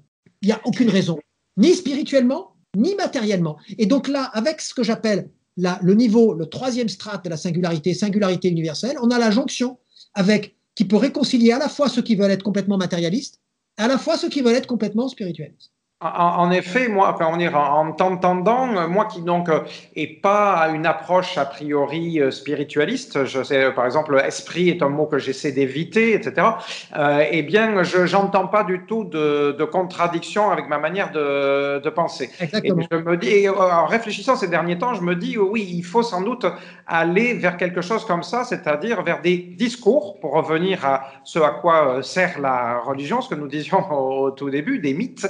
Euh, euh, donc qui permettent à la fois aux traditions spiritualistes et aux traditions euh, qui se disent rationalistes, matérialistes, ce qu'on veut, finalement de, trouver un langage commun autour euh, d'idées et de perspectives euh, communes. Et j'ai l'impression que, en effet, à travers les, différentes traditions, qu'elles soient euh, bouddhistes, musulmanes, chrétiennes, rationalistes, humanistes, etc., eh bien, il existe à chaque fois la, potentialité de développer ce type de, langage commun. quand tu, tu parles comme ça de de, singularitarisme dans ces termes-là, moi, je ne trouve pas de, contradiction. Si des personnes qui proviennent de traditions spiritualistes n'y trouvent pas de contradiction, alors c'est peut-être qu'on est en train de trouver des éléments de langage. Euh, Exactement. Et moi, je pense qu'on peut discuter sur la première strate, singularité technologique, on peut discuter sur la singularité évolutive, mais dès qu'on passe à la singularité universelle, on peut produire la grande réconciliation. Hmm. Euh, petite parenthèse parce que j'ai eu un raté tout à l'heure, mais en effet, moi, j'aurais beaucoup de choses à dire de manière critique, à la fois sur la singularité technologique et à la fois sur euh, la singularité informative euh, que dont, tu as parlé. Mais Gaëtan, je sais pas. C'est pour ça, c'est pour ça d'ailleurs que le, risque pour moi, et là, je critique le transhumanisme, en tout cas un certain transhumanisme dans mon bouquin, le bouquin que je suis en train d'écrire. Et je fais très attention à dire chaque fois un certain transhumaniste que j'appelle corrélationniste, c'est-à-dire qui considère que tout n'est que euh, masse d'informations euh, corrélées et que finalement il n'y a, rien à part ça, ça finit par n'être par que ça, parce qu'il fait le jeu de nouvelles formes d'oppression et de nouvelles formes de, dogmatisme qui potentiellement peuvent être ce que Karl Popper appelle un totalisme, c'est-à-dire concevoir qu'on a la vérité totale, et le totalisme, il glisse très souvent sur le totalitarisme, c'est-à-dire il sort de son champ pour s'imposer. Et il aboutit à ce que j'appelle le data pouvoir, qui est, qui est le data pouvoir qui est en train d'englober, de dépasser ce que Michel Foucault appelait le biopouvoir. C'est le sens de mon livre aussi, ça. je ne suis pas d'accord avec Harari, moi, quand il a l'air de préférer le, son dataïsme au transhumanisme. Effectivement, je préfère très largement. C'est pour ça que je disais dès le départ que je n'étais pas du tout d'accord avec euh, Harari. Je, pense qu'il a une vision primaire de ce qu'est le transhumanisme. C'est d'ailleurs ce qui, à mon avis, euh, est une des raisons du succès mondial de son livre. C'est parce que, comme c'est primaire, c'est plus facile, c'est plus machin, etc. Mais c'est archi schématique. Et ce qu'il veut remplacer par le data, euh, justement, son, dataïsme, pour moi, le dataïsme, c'est beaucoup plus dogmatique, restrictif, superstitieux et euh, non mythique, c'est-à-dire fictionnel et potentiellement fasciste. Euh, je, rebondis juste sur le, euh, donc cette idée que à terme, le, cette post-humanité finalement pourrait dans un hyper futur. Je, sais pas si je euh, l'appellerais post-humanité moi, hein. puisque je vais vous dire, alors je, là, je, suis désolé d'interrompre à ce moment-là, mais c'est très important parce que une, une, des grandes confusions, soit je préfère moi le terme transhumanisme que post-humanité, parce que transhumanisme, ça, ça peut vouloir dire conduire l'humanité quelque part justement où elle n'est pas. Le trans, ça peut vouloir dire aussi ça. C'est pas forcément la, la transformation au c'est aussi la transformation, mais c'est le, fait de transporter quelque part, d'aller quelque part. Et, le, post-humanisme, pour moi, c'est-à-dire que l'idée de base de l'humain, ce qui fait l'humain, c'est même, c'est pas sa forme physique. Il y a une forme de, de, fétichisme, je le disais dans mon cours au Collège international de philosophie, euh, euh, où tu es venu d'ailleurs pendant un moment. L'idée dans, de l'humain, ça dépasse ce que j'appelle le fétichisme morphologique qu'ont certains qui prétendent défendre l'humain, qui font de l'éthique, mais en fait, c'est eux qui fétichisment la forme, euh, dix doigts, euh, un cerveau qui doit être tout rond, une image particulière. Ils ont une image complètement fétichisée de ce que devrait être l'humain, donc complètement sclérosé, euh, artificiel, justement, dans un sens complètement enfermé. Alors que pour moi, le rêve humain pourrait très bien continuer à être humain et on serait d'autant plus humain qu'on ne ressemblerait plus à des animaux humains. On pourrait très bien ne plus être des animaux humains et justement être encore plus humains. C'est-à-dire mhm. que la pensée même du divin, c'est la pensée d'un dépassement quand les dieux euh, euh, grecs se pensent comme des dieux grecs, ils se pensent comme étant euh, justement déjà des dépassements par hybridation parfois aux animaux, par hybridation à tout ce qu'on veut, etc. Et donc, je pense que la préservation de l'humanité au sens de ce qui est vraiment son essence, c'est-à-dire ce rêve de, qui fait la spécificité de l'humanité, ben, ça passe par euh, peut-être la transformation complète de la forme, de, ce son apparence, de tout ce qu'on veut. En tout cas, ça ne doit pas être limité à ça. Ça ne doit pas être enfermé dans ça. Et c'est ça qui fait l'humain. C'est pas le fait d'avoir euh, de la peau, euh, du truc, etc. C'est ça qui fait l'humain. Donc moi, je l'appellerai pas post-humanité, mais au contraire, je l'appellerais hyper-humanité, à la limite. Une humanité où il ne reste plus que l'humanité, qui a plus besoin de se fétichiser son corps ou de quoi que ce soit d'autre je, passe sur Ouais, c'est sûr que c'est un terme euh, qui pourrait euh, très bien être utilisé. Donc, hyper-humanité, on va dire que nos, descendants euh, vont acquérir des pouvoirs. Finalement, on est presque sur une une collision avec le, concept du divin, quoi, avec euh, tel pouvoir de réorganiser la matière peut-être aux, atomes près, de, voilà, de faire des, projets de mégastructures spatiales de de Dyson et autres. Et il y a euh, notamment un transhumaniste qui s'appelle David Pierce, qui euh, lui trouve que son discours rejoint un peu le bouddhisme dans le sens où il a vraiment un projet d'éliminer la souffrance, c'est un peu un utilitariste négatif, et, il, pense que en utilisant le, la bioingénierie, par exemple, on pourrait éradiquer complètement la souffrance de la biosphère, même en rendant les carnivores euh, végétariens, en faisant un, énorme projet comme ça sur euh, la planète et éliminer la souffrance. Et euh, je sais que le, concept de souffrance est assez dominant dans la pensée bouddhiste et c'est peut-être un, autre lien. Donc c'est ça rejoint. Euh, parce que la, question de la souffrance dans la pensée bouddhiste, c'est une question aussi compliquée. D'ailleurs, euh, la souffrance dans la pensée bouddhiste, c'est être passif. D'ailleurs, c'est ce que signifie souffrance au départ. Quand on dit qu'on souffre quelqu'un, c'est qu'on est passif. Face à la personne, on peut rien faire. On est en situation de, souffrance. On est, euh, parce qu'on parle du pathos, c'est que je subis, en quelque sorte. C'est subir. Donc, c'est comme dans la notion de désir. On pense que dans le bouddhisme, c'est éliminer les désirs. Il ne faut pas éliminer les désirs. Ce qu'il faut éliminer, c'est le manque dans le bouddhisme le sentiment du manque. Donc finalement, l'objectif du bouddhisme, c'est l'illumination, donc l'accomplissement des désirs, mais des désirs qui soient un désir tellement positif qu'il n'est plus susceptible de provoquer le manque. C'est-à-dire qu'il soit euh, complètement... Euh, le problème, c'est qu'est-ce qu'on entend par élimination de la souffrance? Moi, quand on commence par le mot élimination, ça me fait un peu peur. Je préférerais euh, ajouter plutôt que d'enlever dans le, dans le Oui, ouais, il veut en fait euh, déjà utiliser le, génie génétique pour, euh, sur l'être humain pour euh, modifier le, le spectre de notre capacité à prouver de la joie ou de la souffrance. C'est-à-dire que tu sais, les êtres humains ont un différent gradient. De... Il y a certaines personnes qui sont souvent euh, dépressives ou d'autres qui ont rarement des états euh, dépressifs et ils pensent que ça c'est juste une question de, de, bidouiller un petit peu les gènes et, au bout d'un moment avoir des êtres humains qui, euh, qui seront rarement... En fait le, pire moment dans la journée ce serait neutre finalement, jamais vraiment... Alors moi je ne sais pas, je sais pas ce que ça... Je ne peux pas prendre position là dans l'immédiat là-dessus parce que a priori je ne suis jamais contre le fait, j'ai pas de fétichisme des gènes de, ce que sont de, ce que sont les gènes. Euh, mais je, suis toujours, c'est comme dans mon rapport au langage, ce que c'est qu'une langue, je suis toujours pour l'enrichissement. Si une certaine souffrance crée un certain relief et un accroissement de la conscience de soi, je ne suis pas pour l'éliminer, si c'est prouvé. Euh, donc, c'est-à-dire que si c'est de la souffrance au sens d'un endormissement, je suis contre. C'est l'élimination mhm, bien sûr, ouais. C'est ça. C'est-à-dire que pour moi, ce qui compte, c'est euh, l'accroissement qualitatif. C'est-à-dire jusqu'à quel point il y a accroissement qualitatif. Mais si j'ai par exemple une conception du bonheur qui est l'absence de souffrance qui finit par être l'absence d'impulsion, ben, c'est comme une manière de renommer la mort. Donc à quoi ça sert d'être immortel dans ce sens-là? Mm-hmm. hein? Donc par contre, c'est la différence que font les transhumanistes justement aussi, certains transhumanistes, entre extension et expansion. Moi, je ne suis pas a priori contre l'extension, mais l'extension n'a aucun intérêt sans expansion. Ça veut dire que l'expansion, c'est le qualitatif, l'extension, c'est le quantitatif. Euh, si euh, je, c'est-à-dire lorsque je suis euh, certaines personnes, lorsqu'elles elles veulent dire un argument, énoncer un argument contre l'immortalité, elles disent mais on s'ennuierait, ça serait horrible, ça serait toujours la même chose, etc., etc. vous voyez cet, cet argument, mhm. on perdrait de la tension désirante, on perdrait de l'intensité. Je dis c'est parce que vous avez une notion de l'intensité qui est elle-même bloquée sur le cadre actuel dans lequel vous vivez parce que vous vous êtes construit par rapport à ce moment que vous appelez la mort, que vous d'ailleurs ne connaissez que par le décès d'autrui parce que vous, vous ne savez pas ce que c'est pour vous. D'accord? Euh, D'ailleurs, c'est pour ça que vous appelez les autres, quand ils sont morts, vous dites qu'ils ont disparu. C'est seulement parce que vous ne les voyez plus, mais vous ne savez rien de cette question comme vous ne la savez pas non plus pour vous-même.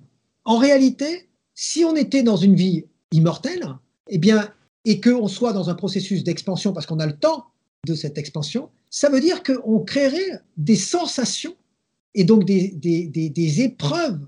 Comme l'univers est infini, mais pour ça, il faut avoir foi dans l'univers infini, foi donc dans l'être, pas une vision mécanique des choses, à une expansion elle-même infinie, toujours possible, de la qualité même des expériences que nous pourrions faire. Je veux dire par là que si vous avez la possibilité, par exemple, de mettre des capteurs et que ces capteurs vous les mettez euh, euh, en, allant dans un, dans un avion, c'est-à-dire vous vous branchez au capteur de l'avion et l'avion il va à 1000 km/h. D'accord? Ben, C'est une sensation que vous n'aurez jamais eue en tant qu'humain parce qu'en tant qu'humain, votre organisme ne peut pas aller à 1000 km/h. Donc là, on est face à une expansion. Mm-hmm. Et là, moi, je ne suis pas contre parce que c'est une expansion. Mais cette expansion, le plus souvent, enfin souvent, on privilégie une extension qui non seulement oublie l'expansion, mais qui se fait au détriment de l'expansion, comme s'il fallait éliminer un certain spectre de sensations pour pouvoir durer plus longtemps, pour être plus efficace, pour euh, ceci ou pour cela. Les gens qui ont travaillé sur la question de l'immortalité, mais l'immortalité du point de vue génétique et biologique, ils disent qu'on se heurte pour l'instant à une limite. Je ne parle pas seulement de la limite d'Affleck des, euh, des, euh, des télomères, la division cellulaire. À une limite, c'est que les seuls organismes qu'on peut considérer plus ou moins comme immortels sont les organismes comme euh, les, vers qui sont quasiment euh, symétriques. C'est-à-dire ils ont une composition qui est tellement symétrique et tellement simple, c'est pour ça qu'ils peuvent se reproduire. Or, la mémoire humaine qui construit ce que nous sommes, c'est de la complexification permanente. Et donc, pour faire durer cette complexification permanente, ça pose d'autres problèmes. Et moi, je ne voudrais pas qu'on réduise la complexité, et peut-être que l'élimination de la souffrance, c'est une réduction du relief, donc de la complexité, donc au profit d'une extension qui serait au détriment de l'expansion de la, qualitative. Voilà. Petite précision pour la pensée de David Pierce, autant que je sache, euh, par exemple, dans la première déclaration euh, transhumaniste de la WTA, de la World Transhumanist Association en, 98, il apparaissait que donc euh, il souhaitait la disparition, l'élimination de la souffrance, tout court. Puis dans les versions qui ont suivi à partir de, de 2002, on a vu apparaître en remplacement, enfin en complément, l'expression élimination de la souffrance involontaire. Et c'était déjà plus du tout, du tout euh, la même chose, à, mon sens. Par exemple, suppression de la, souffrance, ça me paraissait en effet même un petit peu absurde, parce que la souffrance au sens biologique, en fait, c'est juste un aspect euh, de nos possibilités de, de, sensation, quoi. Hein, et ça signale un degré euh, de quelque chose de tellement désagréable, c'est le sommet, le, le, niveau maximum du signal d'alerte. Euh, donc, euh, eh bien, on peut constater que par ailleurs, il y a, dans certaines circonstances, euh, on peut désirer un certain degré de souffrance ou de douleur parce qu'on se rend compte qu'on en tire une expérience, etc. Ça renvoie à la c'est ce qu'on appelle. Voilà, moi, je suis très sceptique, néanmoins, mais ça serait encore un autre domaine, sur tout ce courant transhumaniste qu'on appelle le techno-hédonisme. Mais bon, ça, ça sera encore une autre discussion. Euh, sur le rapport des souffrances, etc. Moi, je veux bien, hein, parce que c'est des choses qui m'intéressent énormément. Mais euh, euh, je, crois que même la notion de l'élimination de souffrance volontaire est encore involontaire, pardon, est encore délicate en, tout cas. Il y a sans doute beaucoup de, choses à dire à, ce sujet. Je crois que là, on euh, est allé fort. Hein. On a quand même pas mal. Oui, ouais, On n'a pas épuisé tout notre stock de questions, mais on a beaucoup. Je pense qu'on a répondu parce qu'on avait aussi quelques questions qui nous venaient de membres, par exemple, de l'association française transhumaniste. En fait, j'en ai glissé quelques-unes dans euh, notre échange, mais j'ai l'impression, Gaëtan, qu'on peut difficilement d'aller aller au-delà. ça fait beaucoup. Hein. Je pense que personne n'écoutera ce podcast. Hein. Ah, les, podcasts long format sont, de plus en plus à la mode. Euh, bon, donc, ah euh, Trois heures, là, c'est comme l'hyperfutur, c'est l'hyper long format. Et Raphaël, donc, je te remercie infiniment de ce long échange. Euh, évidemment, comme d'habitude, on a l'impression qu'on pourrait quand même continuer pendant trois heures de plus, sans trop de soucis, sauf celui de manger et de boire. euh, mais j'espère que voilà. on aura... un article sur qui était publié là, sur eschatologie transhumaniste. Ah, si tu peux nous, donner les liens, euh, Raphaël, on fera suivre ça avec plaisir. L'exact, c'est convergence et singularité à propos de deux concepts clés de l'eschatologie transhumaniste. Merci encore, hein, Raphaël. Merci, merci, Marc. Merci à, merci à vous. Le podcast Humain demain. Retrouvez tous les épisodes du podcast Humain demain sur notre site, notre chaîne YouTube et en cherchant The Flares sur votre application de podcast favori. Vous trouverez également une autre série qui s'appelle La Prospective, où nous explorons différents sujets concernant l'avenir. Et j'en profite pour vous inviter à aller jeter un œil sur notre site The Flares où vous trouverez des documentaires premium. En attendant, je vous dis à la prochaine. C'était Gaëtan pour le collectif The Flares, accompagné de Marc Roux de l'Association française transhumaniste. A bientôt.